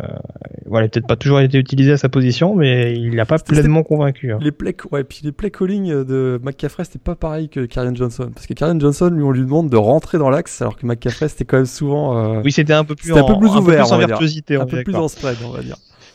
Euh, très bien. Et puis, vu qu'on parle de Karen Johnson, euh, gros point d'interrogation aussi autour de Cameron Petway. Euh, qui s'est déclaré après une année quasiment blanche. Ce sera un free agent. Je suis même pas sûr qu'il va être drafté. Ouais, je serais, euh, je serais étonné euh, également. Il y, a des décisions un peu surprenantes hein. chez running d'Auburn. On se rappelle que Peyton Barber, euh, alors pour des raisons différentes, hein, s'est inscrit à la draft l'année dernière. Bon, en réalité, il est titulaire aujourd'hui à Tampa Bay. Sait-on jamais, mais bon, c'est sûr que c'est encore plus surprenant en l'occurrence. Euh, tant qu'on parle des running back, John Kelly à Tennessee, et tant qu'on parle de décisions surprenantes. à, Tennessee, je sais pas ce qu'ils ont fumé, mais entre Khalil McKenzie et, euh, et John Kelly, je sais pas, ils, se sont sentis pousser des ailes. John Kelly s'est dit, il y a une petite classe de running back, je pense que je peux y aller. Bah, je pense qu'il a tort. Il aurait été, euh, ça aurait été une superstar l'année prochaine dans la SEC avec euh, Jeremy Pruitt. En plus, à mon avis, ça va être euh, un style de jeu qui va se rapprocher de ce qu'on voit bien sûr à Alabama. Donc, je pense qu'il a vraiment eu l'occasion de rentrer dans le, dans le top, top 3 ou top 5 des running backs l'année prochaine à la draft. Et là, cette année, bof. Quoi. Ouais, je te rejoins totalement. pour moi, c'est une décision un petit peu, un petit peu curieuse de, sa part. Arden Key, pass rusher de LSU. Pas une super saison, mais, euh, mais tellement. Ah, une, saison, pour le moins troublée, hein, parce qu'entre ses problèmes extrasportifs, ses blessures, son utilisation un peu bizarre. Euh... On a l'impression qu'il voulait pas jouer, genre se protéger un peu. Euh, il a un upside tellement énorme que ce sera un top 10 à mon avis cette année. Ouais, je pense aussi. Ouais. Franchement, il y, y, a un gros gros potentiel comme tu le soulignais, donc euh, ouais, je serais quand même étonné que ce soit pas au premier tour. Euh, ce sera peut-être pas un top 5, top 10 euh, encore assuré, même si euh, son athlétisme est quand même assez délirant. Et puis je pense qu'on attend surtout de savoir un petit peu ce qui ce qu'il en advient de sa passion pour le foot, puisque on, rappelle quand même qu'en début de saison, il évoquait le, le, fait de quitter purement et simplement le programme. Donc euh, voilà, il faut être également sûr qu'on a un mec qui sera motivé tous les dimanches pour pour aller mettre des cartons à l'adversaire. Christian Kerr, crossover de Texas A&M.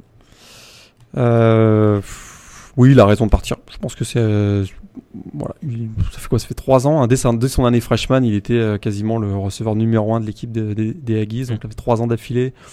Une quatrième, je sais pas si ça apporte grand chose. Euh, je suis pas persuadé que ce soit un, receveur numéro 1 ou numéro 2 dans une équipe de la NFL, mais. Il jouera sur, il va surtout apporter sur le, je pense que c'est ce que tu voulais dire sur les équipes spéciales à mon avis sur les retours. Je pense également. oui, puis en plus, changement de coaching staff, on sait pas trop si euh, c'est une attaque qui va vraiment le mettre en valeur.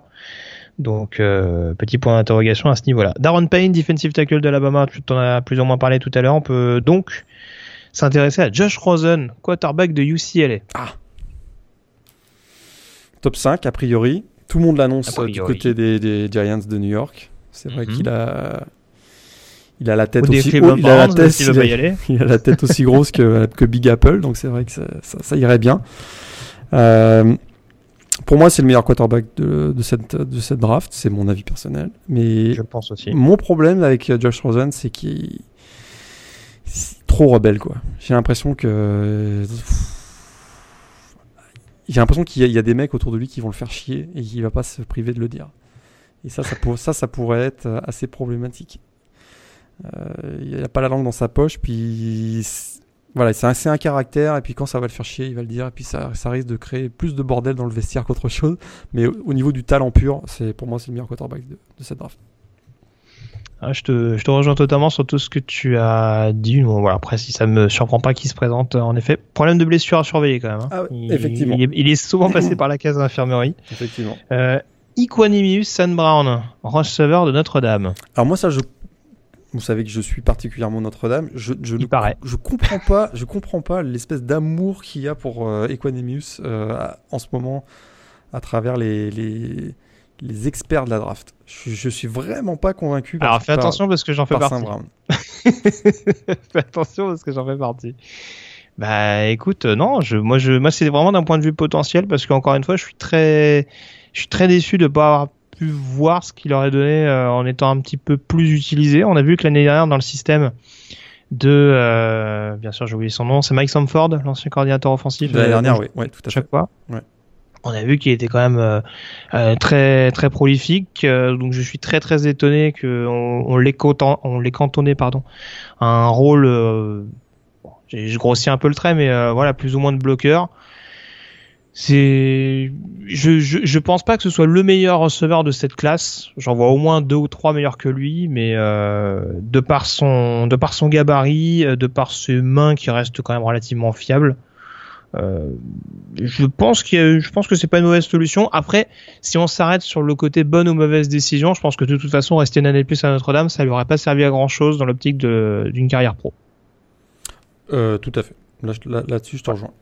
Euh, je pense pas que l'équipe Notre-Dame l'an prochain va devenir une. Il va pas y avoir de air raid qui va s'installer où il va exploser au niveau des stats et au niveau du temps de jeu. Donc, tout à fait. Là, sur ce point-là, je suis d'accord. Alors un receveur qui doit te, on va dire te plaire un peu plus, Cortland Sutton, de méthodiste. Ouais, lui euh, des, mains de velours. Hein.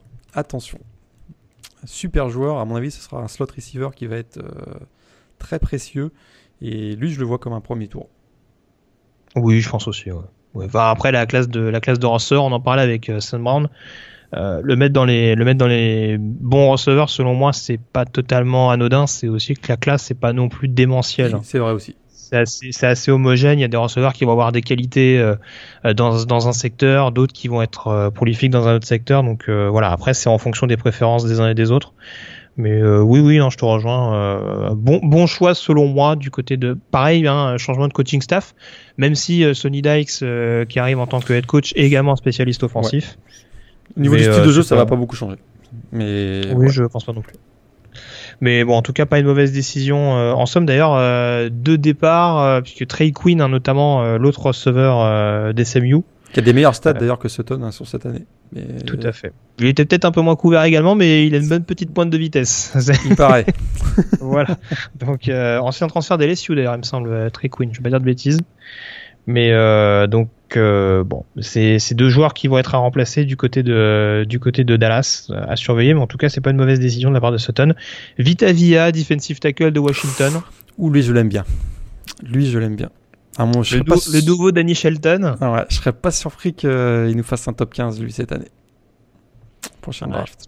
je, pense pas, non plus. Bah, après, euh, après en tackle il y aura ce qu'il faut, hein, parce qu'entre Darren Payne et lui, voilà, ça va être les deux. Il y aura des clients, mais mais c'est sûr que ça fait du sens. ça fait du euh, sens oui, oui, oui. C'était déjà évoqué l'année dernière et bon, c'était peut-être pas forcément nécessaire là. Euh, je pense que je pense qu'il peut passer à autre chose et à l'échelon supérieur en, l'occurrence. Choix un peu plus discutable, Mark Walton, ouais, ouais, running back de Miami. Je pense que lui, il aurait, hmm, ça lui aurait été assez bénéfique euh, de rester une année supplémentaire avec Mark Richt. problème de blessure, on l'a vu en fin de saison. Il n'arrive pas forcément avec un gros momentum à la draft. Je sais même pas d'ailleurs s'il sera euh, voilà ce qui va se passer au mois de février. Euh, non, c'est une, coutume hein, du côté de Miami, les choix un peu bizarres comme ça, parce qu'on on se rappelle que l'année dernière, c'est. Euh... il y avait du, Johnson, il, était blessé. quand il était arrivé, quand il s'était présenté à la draft, il était arrivé blessé. Je me souviens à la cheville.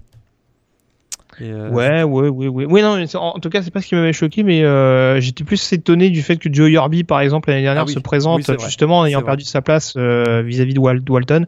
Là, on a l'impression qu'il y a le côté, bon, bah, Homer a fait le boulot pendant que j'étais pas là, DJ Dallas pousse derrière. Donc voilà, il était peut-être pas sûr aussi de récupérer une place de titulaire à Miami. Et il y a peut-être la volonté de d'essayer éventuellement de séduire une franchise NFL au moins via un camp pense qu'il sera drafté quand même, mais c'est sûr qu'avec euh, l'énorme quantité de running back qui devrait se présenter à cette draft. Euh, d'ailleurs, je vois pas sur la liste, Morgan, mais euh, Josh Adams, il est bien junior. oui, je l'avais pas mis sur la liste, effectivement. Et qu'est-ce que tu en penses? Parce que moi, je suis très, je suis très sceptique vis-à-vis de cette sélection de Josh Adams. Enfin, ce choix de, encore sélectionné en l'occurrence. ouais. Bah, déjà rien que son, son profil de son, son, type de voilà son profil au niveau de la NFL je suis pas convaincu je suis pas convaincu on, s'est un peu moqué de lui tout au long de la saison avec son son, apparence de tortue un peu là c'est on c'est un faux lent puis je suis pas sûr qu'il ait les armes vraiment pour euh, je pense pas qu'il a le cut par exemple pour jouer dans la NFL ça va être un joueur qui va être très euh, voilà, très horizontal, on va dire. Puis je suis pas, non, je, je, je suis pas, ou très vertical plutôt. Je suis pas, je suis pas très, je, suis pas très euh, convaincu par son, par son profil et je me demande s'il aurait pas mieux, mieux, fait de rester une année de plus euh, à Notre-Dame. On termine avec deux noms Denzel Ward, cornerback d'Ohio State, Connor Williams, tackle de Texas. Ouais, grosse cote pour Denzel Ward, bien qu'il n'ait que un an et demi, on va dire, de comme titulaire du coup dans, la, dans le backfield défensif des Buckeyes. Et euh, mais je pense que c'est quand même un bon, un bon top 15 à mon avis. Et euh, du côté de Connor Williams, euh, voilà, on a dit que les, les offensive tackles cette année, c'était pas forcément la joie. Et lui en fait partie, à mon avis, de ces joueurs qui pourraient bénéficier du fait qu'il n'y ait pas une grosse classe de, de tackle, même si, à mon avis, il aurait bien fait de rester une année, supplémentaire du côté des Longhorns. Très bien. Bon, en tout cas, on a fait le tour sur ces joueurs qui pourraient éventuellement se présenter à la draft. On peut désormais faire la chronique Demander le programme consacré aux Michigan Wolverines.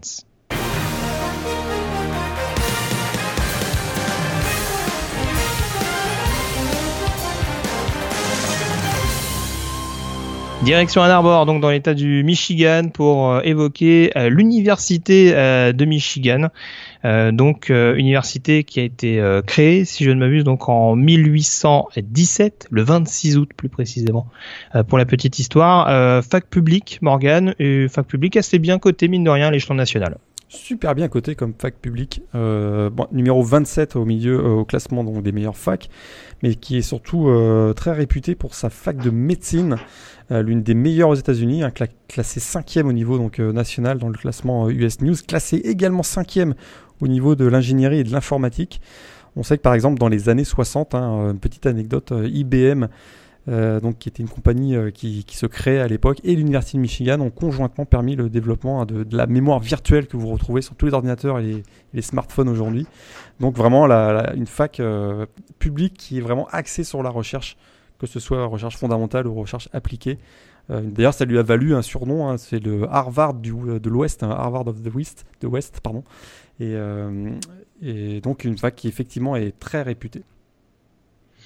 Très bien. Alors tu parlais du côté un petit peu ben, scientifique, en tout cas tout ce qui tout ce qui l'entoure. on peut également signaler que c'est une fac très progressiste, avec notamment l'intégration des femmes au sein de l'université. Ouais, effectivement, euh, ça, ça s'est fait très rapidement euh, au début du au début du XXe siècle, même fin du fin du XIXe si je me trompe pas. Et, euh, et d'ailleurs, c'est un peu à la Berkeley. Hein, ça a été ça a été un lieu important de la contestation étudiante, notamment contre la guerre du Vietnam dans, les années 60. effectivement, on l'a souvent comparé d'ailleurs le campus d'Ann Arbor à, à celui de Berkeley. ce serait un peu le Berkeley du Middle West. Ouais, et puis euh, donc, alors je parlais de l'intégration euh, euh, des femmes. Il hein. faut savoir que c'est la première université, on dira majeure, à avoir accueilli des, des femmes au sein du campus, et puis également progressiste puisque c'est notamment du côté d'Ann Arbor que Lyndon Johnson, donc à l'époque président des États-Unis, nouvellement président des États-Unis au début des années 60, après l'assassinat de, de, John Fitzgerald Kennedy, c'est au sein au sein du campus que Lyndon Johnson avait notamment présenté les grandes lignes de ce qui sera le, le Great Society. Donc, euh, pas mal de mesures qui ont été prises euh, au sein des États-Unis, notamment pour améliorer la, couverture euh, médicale, pour, on va dire, empêcher la ségrégation raciale et mettre mettre en avant l'éducation au sein du pays. Donc voilà, ça rejoint un petit peu. Voilà, c'est des valeurs qui sont véhiculées par la faculté et qui du coup, bah, ont permis de, enfin, ont été le théâtre en tout cas de ce qui a été la, déclaration de, de Lyndon Johnson. Euh, on peut peut-être également passer au football, Morgan, si tu me le permets, euh, avec pas mal de traditions, mine de rien, dans cette fac de, Michigan, lesquelles tu retiens tout particulièrement? Plusieurs, c'est sûr que la fight song, ultra populaire, on, la mettra à la fin de l'émission, euh, j'imagine, créée en, 1898 par un étudiant, un Louis Elbel, suite à une victoire à la dernière minute face à l'université de Chicago. Et donc cette fight song qu'on appelle The Victors, qui est reconnu et connu à travers le, pays et qui est joué d'ailleurs pas uniquement euh, par, les, par les Wolverines euh, désormais. Autre tradition, le casque ailé, forcément. les ailes jaunes sur ce casque bleu. Hein. d'ailleurs, l'uniforme des, des, Wolverines est régulièrement plébiscité comme l'un des, des, plus beaux uniformes, on va dire, du collège football. D'ailleurs, euh, ce casque ailé a été apporté par, euh, par le coach Fritz Chrysler, qui était à l'époque de Princeton, qui était coach de Princeton, et Princeton avait déjà ce type de casque. Eux, c'était orange et noir, et en fait, il a ramené exactement le même, le même modèle, on va dire, mais euh, avec le, jaune sur le, sur le bleu. Et puis, bah, bien sûr, autre tradition, Big House, hein, le stade mythique, l'énorme stade, plus de 100 000 places à Ann Arbor, qu'on appelle bah, bien sûr Big House et euh, où euh, tous les deux ans on accueille euh, finalement The Game, une autre tradition très très forte à ce match face à l'équipe rivale de Ohio State. qui est probablement la, plus intense des rivalités du college football avec Auburn, Alabama. D'ailleurs, il y a d'autres rivalités. il y en a peut-être trois autres. Trois autres. il y a Notre-Dame, bien sûr, même si ces dernières années, ça se joue un petit peu moins. Là, cette année, ça va revenir avec notamment donc Notre-Dame, Michigan, qui va être l'ouverture de la saison 2018. Et puis deux autres équipes avec lesquelles on a une grosse rivalité. Hein. c'est bien sûr Michigan State, le voisin, dans la conquête du Paul Bunyan Trophy chaque année. Et puis Minnesota, avec la, bataille pour le Little Brown Jug euh, chaque saison. Donc euh, des grosses rivalités dans le Middle West américain. Très bien. Et puis tant qu'on en parle, euh, tant qu'on parle des traditions, forcément, ma petite parenthèse sur les mascottes. Alors une mauvaise nouvelle quand même à, concéder du côté d'Ann Arbor. Pas de mascotte ou plutôt plus de mascotte en l'occurrence, parce qu'il faut savoir que pendant longtemps, en tout cas pendant pendant un temps au début de au début du programme euh, du programme sportif de Michigan, euh, on avait une mascotte qui s'appelait donc Biff, qui était un, un petit loup, un louveteau, euh, si on peut si on peut appeler ainsi. Alors, il faut savoir que il y a eu dans un premier temps une, une mascotte qui était utilisée, enfin, on va dire un loup en peluche. Et on a choisi, un génie un jour a dit, bah tiens, si on mettait un, petit loup euh, en chair et en os pour pour mettre un petit peu l'ambiance sur les bords de touche, sauf qu'apparemment il mettait un peu trop l'ambiance. Et visiblement, euh, sa présence était devenue menaçante pour les personnes aux alentours. Et donc, pour des raisons de sécurité, on a décidé euh, tout simplement d'abandonner l'utilisation de la, de la, mascotte. Alors, l'histoire ne dit pas pourquoi ils n'ont pas conservé tout simplement euh, un, comment dire la, la, mascotte en plus, mais bon, en tout cas, voilà. On a, on a, on a failli être pris à son jeu. On parlait du, je sais plus qui c'était le chien qui, qui attaquait tout le monde. C'était celui de Tennessee, je crois. Smokey. Smokey qui attaquait tout le monde, bah voilà, visiblement il y avait le loup également du côté de Michigan euh, qui était euh, qui était redouté de tous et même des gens en interne, donc euh, voilà, c'est beau. D'ailleurs, on n'a pas, dit, on pas dit ce que c'était un Wolverine.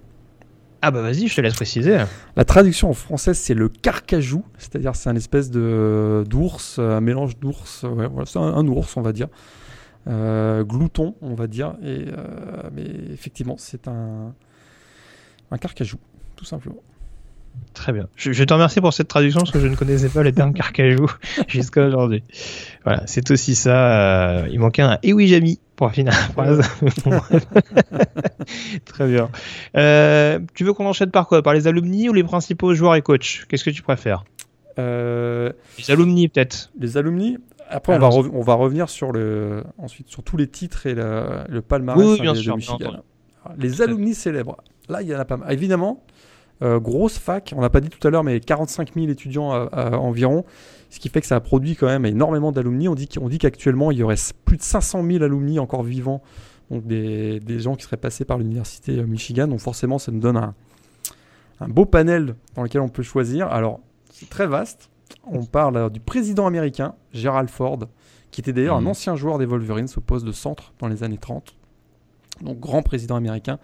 il y a également, d'ailleurs, concernant les présidents, il y a le controversé médecin Ben Carson qui était un des candidats à la présidence euh, en 2016. Euh, plus de 250 membres de la haute magistrature américaine sont sortis de Michigan. Il y a des astronautes qui ont notamment fait partie du programme Apollo. Euh, il y a le cofondateur de Google, Larry Page, sorti de, Michigan. Tony Fadell, d'ailleurs aussi, donc chez Apple, l'inventeur de l'iPod. Il y a le grand écrivain Arthur Miller, qui passait par Michigan. Au niveau du cinéma, on a des acteurs comme Michael Dunn, euh, l'actrice Lucy Liu, passée par Michigan, le réalisateur Laurence Kasdan, passé par euh, Michigan. Alors, sont passés par Michigan, mais n'ont pas été diplômés. Madonna et Iggy Pop. mais, mais, mais ils y sont passés quand même. Mais ils y sont passés quand même. Ils ont été inscrits. Exactement. Et tant qu'on parle de musique, Yellow, Yellow. on ira où tu voudras. on ira où tu voudras, quand tu voudras. Bien sûr, je ne m'adresse pas à toi, mais je fais référence à Joe Dassin. Ah, Absolument. pourtant.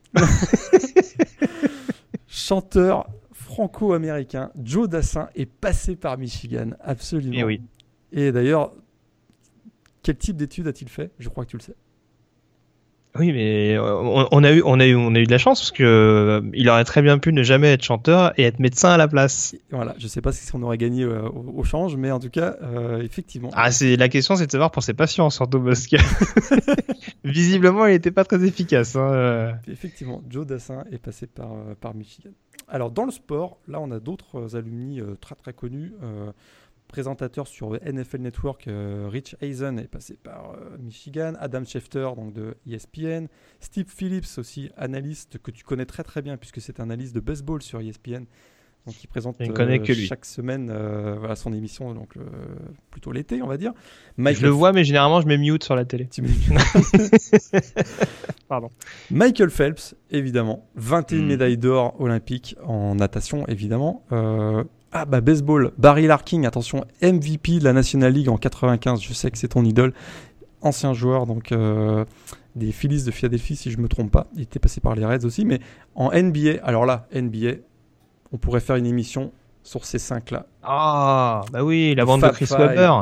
le Fab Five, Chris Webber, Jalen Rose, Joan Howard, Red Jackson, Jimmy King, au début des années 90, semaient la Ouais. terreur dans la Big Ten. Et euh, donc on, a- on les appelait les Fab Five, avec leurs shorts qui allaient jusqu'aux chevilles quasiment. Euh, Il y a Glenn Rice aussi qui est sorti, donc euh, ancien joueur NBA qui est sorti de Michigan. Dans le Ils, hockey- sortent, ils, sortent, ils que des petits, hein, Michigan en basket. petits, ouais. Dans la NHL, que je suis un petit peu, euh, Max Pacioretty, le capitaine des Canadiens de Montréal, est sorti euh, donc de Michigan. Et il y a également un autre, un autre joueur, un ancien joueur des Canadiens de Montréal, Mike Camilleri, qui est aussi passé par, euh, par Michigan. Et puis il y a Les Miles, bien sûr, hein, qu'on a régulièrement euh, et mis comme un candidat pour être le coach des Wolverines dans l'équipe de football. Les Miles est passé par Michigan. Ce sera peut-être le successeur de Jim Harbaugh, hein, si euh, l'intéressé va- revient Ouais. en NFL. Si ça va, si ça va toujours aussi bien pour Jim Harbaugh, effectivement, pourrait être un candidat. C'est pas ce que je voulais dire, mais. Très bien. Tant qu'on parle des, anciens, tant qu'on parle des coachs, on va peut-être évoquer les, les coachs et joueurs légendaires, notamment, qui sont passés par, Michigan. Quelques coachs, notamment emblématiques, hein, du côté d'Ann Arbor. Ouais, il y en a eu un, c'est vraiment celui qui a formé le programme. Alors là, ça, date, hein, ça remonte à, Il était coach pendant 25 ans, de 1901 à 1926. Et euh, Fielding Yacht, hein, c'est lui dont je parle, c'est vraiment la légende à Michigan. Il y en a une autre légende, on va en parler, on va en parler tout de suite, mais Fielding Yachts, hein, c'est vraiment la légende. Une équipe qui, euh, d'ailleurs, on l'appelait le Points a Minute Team. hein. c'est une équipe qui tournait à 60 points par match. Euh, je crois qu'ils ont eu même plusieurs saisons où ils n'ont pas encaissé, euh, plusieurs saisons consécutives où ils n'ont pas encaissé le moindre point également. Ils écœuraient tout le monde. D'ailleurs, il faut savoir que Michigan est l'équipe qui a gagné le premier Rose Bowl de l'histoire euh, face à Stanford et il leur avait mis un 49 à 0 à l'époque. Et c'était, Fielding Yost, euh, le coach. Il y en a eu un euh, une quarantaine d'années plus tard, un Beauchamp Bechler, bien sûr, de 69 à 89, euh, 194 victoires, 13 titres de Big Ten, et, et bien sûr, hein, son légendaire duel avec euh, le coach de Ohio State, Woody Hayes, pendant, euh, pendant 10 ans. Hein, ces deux-là, euh, d'ailleurs, on appelait ça la, la, la 10 10 Year War, si je me souviens bien, dans les années 70. Donc la guerre de 10 ans entre Ohio State et Michigan, où euh, chaque année, un Woody Hayes et se- ça s'affrontait ce- sur le terrain, mais également euh, par médias interposés. Très bien. Au niveau des joueurs, en l'occurrence, quel nom tu Alors, retiens le plus? Joueur emblématique, euh, même s'il a, c'était pas un joueur forcément euh, majeur, on va dire, à l'é- à l'époque où il a joué à Michigan, mais Tom Brady, bien sûr, est sorti, euh, de Michigan. Il était euh, le quarterback de l'équipe à la fin des années 90. Euh, quel joueur j'ai retenu? Alors, bien sûr, il y a trois joueurs qui ont remporté le, le trophée Heisman. Donc, il y a Tom Harmon, qui est une véritable légende dans les années 40. Alors Tom Harmon, c'était assez spécial hein, parce qu'il jouait quarterback, running back. Il était également défenseur et il puntait. il faisait tout Ouais, ça. ça se faisait beaucoup, hein, les QB qui puntaient, mais Ouais. euh, dans une époque ancienne comme ça. Mais euh, Donc, oui, c'est sûr euh, que c'est pas banal. C'est pas banal. Donc, euh, donc trois, fois- il était donc euh, vainqueur du trophée Heisman en 1940, en 91 bien sûr Desmond Howard, euh, donc le, le receveur mais également retourneur de du coup de pied qui a été Heisman Trophy. Puis on parle également de Charles Woodson en 1997 qui est le dernier défenseur à avoir remporté le trophée trophée Heisman. Ça c'est des joueurs euh, assez mythiques. Alors on pourrait en citer d'autres. Il y a eu quand même pas mal de quarterbacks. Elvis Gerbach, euh, Brian Greasy, Jim Harbaugh aussi qui est sorti. Euh, Denard Robinson, qui n'a pas eu une grande carrière dans la NFL, on s'entend, mais qui a été quand même un joueur vraiment fantastique. Avant euh, Lamar Jackson, c'était peut-être Denard Robinson qui était considéré comme le joueur le plus explosif au poste de, de Running back ou de quarterback Je sais pas. On, le joueur qui avait la particularité de ne jamais attacher ses lacets, pour ceux qui sont rappellent. Ah, Shoelace, effectivement. Euh, il y avait également donc des donc My Hart, un, super running back dans les années 90 également, ou euh, oui, euh, plutôt 2000, dans les années 2000 pardon. Oui, qui a fini à Indianapolis notamment. Ouais, dans les années 2000. Et puis sinon, au niveau vraiment des joueurs de, de, légende, il y a Marc Donahue, en tout cas un garde qui était dans les années 70, puis en défense il y avait Ron Kramer dans les années 50 qui étaient vraiment sont des joueurs mythiques. Ouais, ce qu'on peut, ce qu'on peut dire, c'est que c'est quand même assez souvent une fac qui sort des running backs. Euh, alors bon ou pas bon à l'échelon supérieur, mais en tout cas c'est une fac qui s'est quand même plus ou moins spécialisée dans le, dans, le poste de running. Et puis surtout, euh, c'est une fac qui s'est fait une petite réputation également sur la ligne offensive notamment. Ah, il, pas, y a des noms. Hein. J'ai pas tous les noms en tête, mais John, euh, Runyan, John Runyan qui a été une légende à Philadelphie, notamment chez les Eagles. Je pensais à Jake Long par exemple, qui a été premier choix de draft en 2008, euh, drafté par Miami. Il y en a eu quand même un. Taylor Yuan. Euh, oui, voilà, tout à fait, ouais. Qui, quand même, qui, fait, bon, là, qui commence à avoir une belle carrière aussi dans la NFL. Donc c'est vrai qu'il y a une petite réputation. Alors après, ça fait partie de ces, ça fait partie de ces États américains où, où on va couper du bois au, au petit matin. Donc on a des forces de la nature euh, qu'on arrive à mettre sur les lignes offensives et défensives. Mais c'est vrai que voilà, c'est une fac qui s'est quand même spécialisée dans le dans le développement de, de big men. Euh, voilà, et qui peut être un petit peu en concurrence, on va dire, avec une fac comme Iowa par exemple. On sait que c'est c'est un peu leur euh, mais qui a, leur tradition à ce niveau. Qui a un palmarès bien supérieur à celui d'Iowa quand même. Tout à fait. Vas-y, tu peux nous le détailler. 943 victoires. C'est le numéro 1 national. Meilleur pourcentage de victoires de l'élite de la NCA. Ah, ils, sont, ils, se battent souvent avec Notre-Dame. Mais actuellement, c'est la meilleure équipe. 11 titres de champion national. Mais euh, ce qu'on peut remarquer quand même, 11 titres de champion national, mais un seul depuis 1948. Hein. C'est une équipe qui gagne beaucoup de matchs, mais qui gagne euh, rarement euh, le, le, dernier match de la saison, on va dire. Le dernier remontant à 1997. Euh, mais il y a quand même 42 titres de champion de conférence, 46 participations à des balls, 38, 38, fois dans le top 10 final de l'AP Top 25. Ça, c'est quand même pas mal. Ça témoigne quand même d'une belle régularité. 115 saisons avec un bilan positif. Ça, ça faut le faire aussi. C'est pas mal. 23 saisons invaincues. Je vous en ai parlé tout à l'heure. Tout à l'heure, beaucoup euh, datent de l'époque de donc de Fielding Yost, le, coach mythique. Donc on voit quand même que c'est un programme qui gagne beaucoup, mais qui gagne euh, pas souvent à la fin depuis les années 50. Du coup, Jim Harbaugh a repris fièrement le, flambeau, si je te suis bien. Si je te suis bien, pardon. Il a, il a repris le flambeau. un de ses objectifs, c'était justement de, de faire en sorte que Michigan se, remette à gagner. Et puis, euh, on doit bien l'avouer, pour l'instant, c'est une très belle réussite. Ça va faire plaisir aux fans des Wolverines qui nous écoutent. Euh, très bien, on termine avec le, match légendaire ah. euh, de ah. du programme en question, Michigan. Alors, j'attends avec impatience. Alors, j'aurais pu vous parler du Michigan Ohio State de 1969. Victoire surprise, 24-12 des Wolverines lors de la première saison de celui qui allait, j'en parlais tout à l'heure, devenir la légende d'Ann Arbor, Bochem Bechler. Bah écoute, ça tombe t'as parlé de mon match. Ouais. Ah. T'aurais pu en parler, mais. Un match, qui, un match qui va d'ailleurs changer totalement la rivalité hein, entre euh, mm. les Wolverines et les Buckeyes. À l'époque, Ohio State est invaincu, largement favori, numéro 1 du pays. Et cette défaite, va, j'en parlais tout à l'heure aussi, va donner vraiment le coup d'envoi de 10 ans de match de folie entre les deux équipes. Euh, comme je le disais tout à l'heure, on a appelé cette période la Ten Year War. Mais, tradition oblige, je vais vous parler de la plus, plus gros upset de l'histoire du college football. Michigan Appalachian State 2007. J'en étais sûr. Quel escroc Oh là là, Ah, il y avait pourtant Chad Henney, Mike Hart, les receveurs Gary Matthews et Mario Manningham. Eh bien non, les Wolverines se sont fait humilier à domicile par une équipe de 1A Appalachian State, incapables de stopper le quarterback. Un A ou un double A, tu veux dire? Euh, Un double A, pardon. FCS, un double A. Incapable de stopper le quarterback dual threat euh, Armanti Edwards. 3 TD ce jour-là, un TD au sol, puis une fin de match de folie. On croyait que Mike Hart avait donné, le running back avait donné la, la victoire avec une course à, 4, minutes, 4 euh, minutes de la fin. Eh bien non, Appalachian State répond avec un field goal de 24 yards moins de 30 secondes de la fin. Ils prennent les devants 34-32. Est-ce qu'ils ont gagné? On ne sait pas. Chadeni réussit une incroyable passe de 46 yards pour Mario Manningham. Il se retrouve à 20 yards de la ligne d'Appalachian State. Field goal. face au poteau, Jason Gingle, c'est sûr, Michigan va gagner 35-34. Et bien non. Un certain Corey Lynch bloque le field goal et remonte le ballon sur plus de 50 yards pour sceller le sort du match.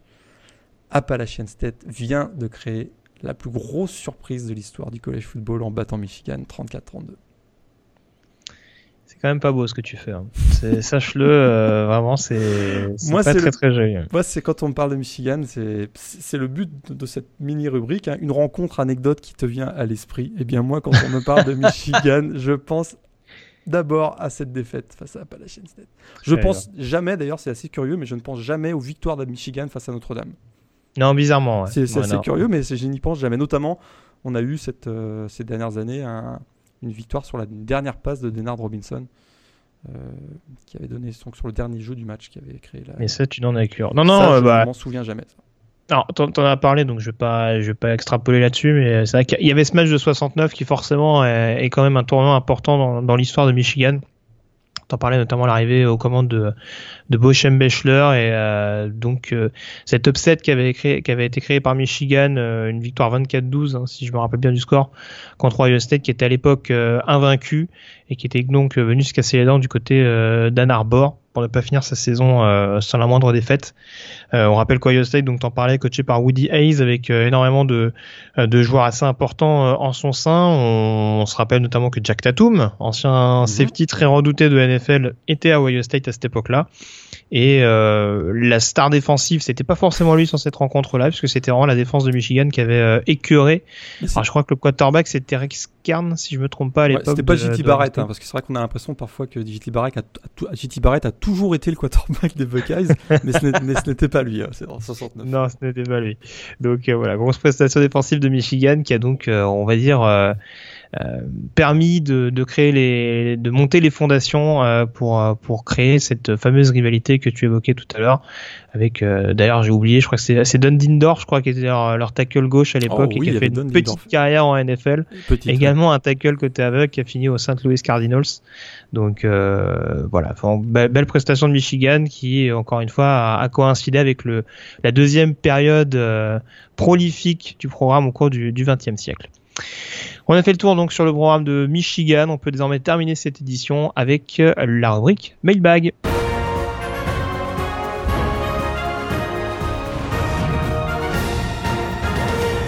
Rubrique Mailbag donc pour terminer, une fois n'est pas coutume, puisque euh, la question Morgan de cette semaine nous est posée par euh, Karim par le biais de Facebook, une question qui concerne la saison 2018 et notamment le top 5 des équipes qu'on voit au premier plan la saison prochaine. Ça nous permet donc de faire, de faire une petite transition avant les prochains mois. Le numéro 1, je pense qu'on va être d'accord. Alabama? Ah bah là, euh, avec leur, armée, avec leur armée de freshmen, c'est compliqué. c'est sûr qu'ils ont perdu gros hein, en défense. Euh, ils perdent euh, Deshaun Hand, euh, Rashan Evans, Sean Dion Hamilton, Mika Fitzpatrick. Mais il y a encore Raycon Davis va être là, les linebackers Mike Wilson qui fait un match énorme en finale, Dylan Moses aussi sera de retour. Donc il y a encore du gros en défense, puis c'est offensivement là, avec Tua plus euh, on a vu Najee Harris, il y a Demian Harris aussi qui revient, les receveurs avec Jerry Jody, euh, Devante Smith, euh, Henry Ruggs, enfin ça va être je crois qu'on n'a pas le choix. Alabama numéro 1. Ton numéro 2 Georgia quand même. Euh, le retour de Jack Fromm, c'est sûr peut-être le ce sera peut-être le meilleur, on va dire pure QB euh, l'an prochain du pays. Jack Fromm, il a, il voilà une courbe de progression qui à mon avis est super intéressante. Puis il est, il est très solide. C'est sûr qu'il y a des lourdes pertes avec Nick Chubb notamment, Sonny Mitchell. En défense aussi avec Roquan Smith hein, qui va, qui va s'en aller, euh, Lorenzo Carter, mais il y, a, quand même a, voilà, des recrutements excellents de Kirby Smart l'année dernière et cette année. Et puis il y a beaucoup d'espoir avec notamment d'André Swift au poste de, running back. Donc je pense que Georgia va rester une équipe très solide. Je les vois bien numéro 2. Je te rejoins globalement. Numéro 3 Ohio State. Euh, mhm. Bye bye JT Barrett. Et oui, après euh, donc 40 ans de carrière, il va laisser sa place à Dwayne Haskins, a, priori. Euh, à moins que peut-être Martel hein, nous fasse une petite surprise, parce que c'est un joueur qui est plus proche, à mon avis, dans ses aptitudes de, de, JT, Barrett. Ah, tu, tu vois Urban Meyer se mettre Martel en tête? Ah, joli. J'étais obligé de la faire. Pour finir la saison, j'étais obligé de la faire. Mais un formidable groupe de receveurs avec Paris Campbell, KJ Hill, euh, du talent bien sûr au poste de running back avec euh, J.K. Dobbins.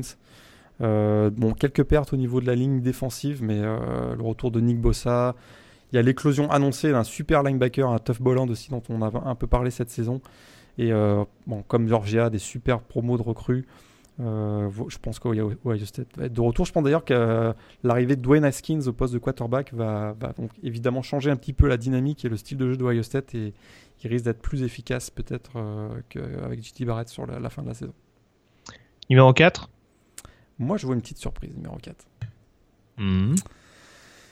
Une équipe qui, qui a un quarterback dont on s'est un peu moqué, mais qui a fait un super Orange Bowl. Ouais. Wisconsin, euh, Mhm. Alex Hornibrook et peut-être qu'il monte en puissance finalement. Puis ils ont Jonathan Taylor, donc euh, le running back sera sophomore l'an prochain. Ils ont une super, un super groupe de receveurs.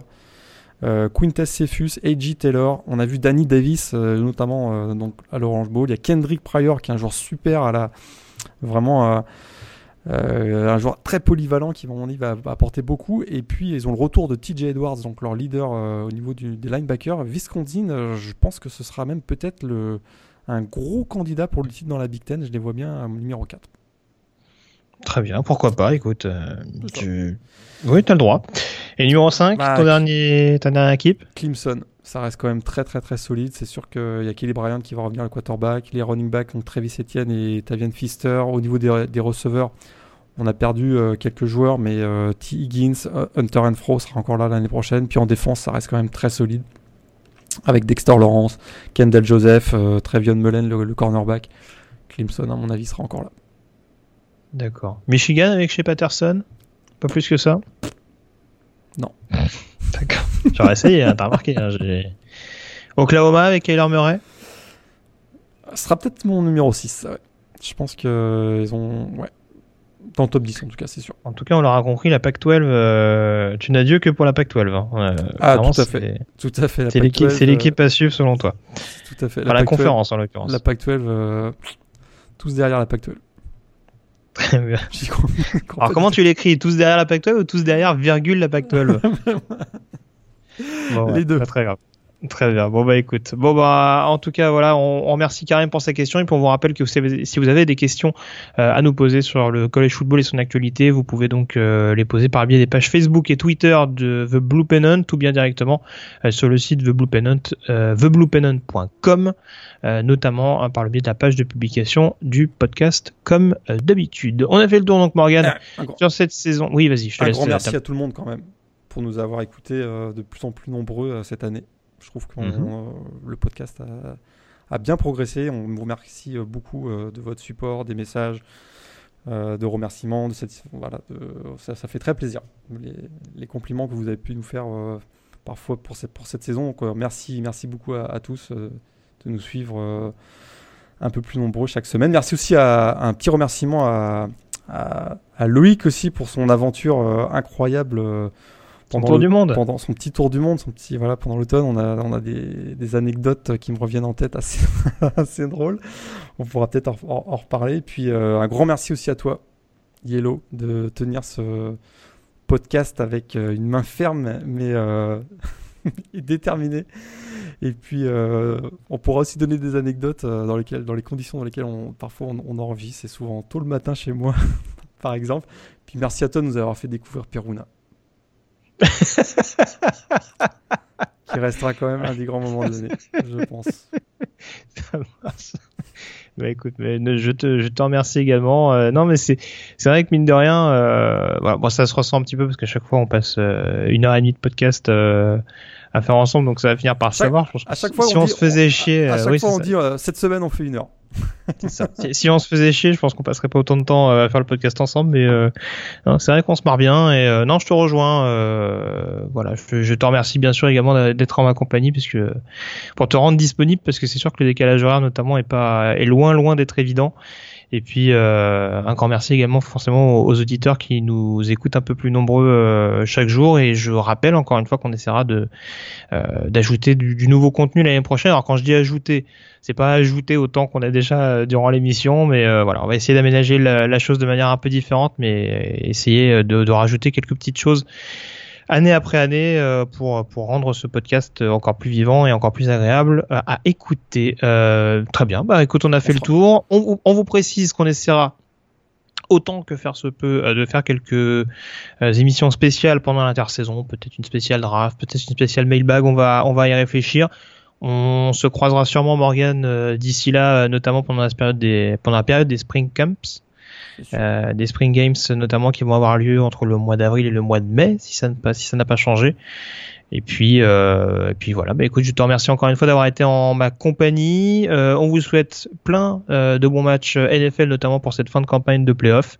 Et puis donc, suivez attentivement l'actualité de la draft avec tous les joueurs de college football qu'on a évoqués. cette année, on se quitte avec la fight song des Michigan Wolverines. Salut à tous, à très bientôt. Salut à tous.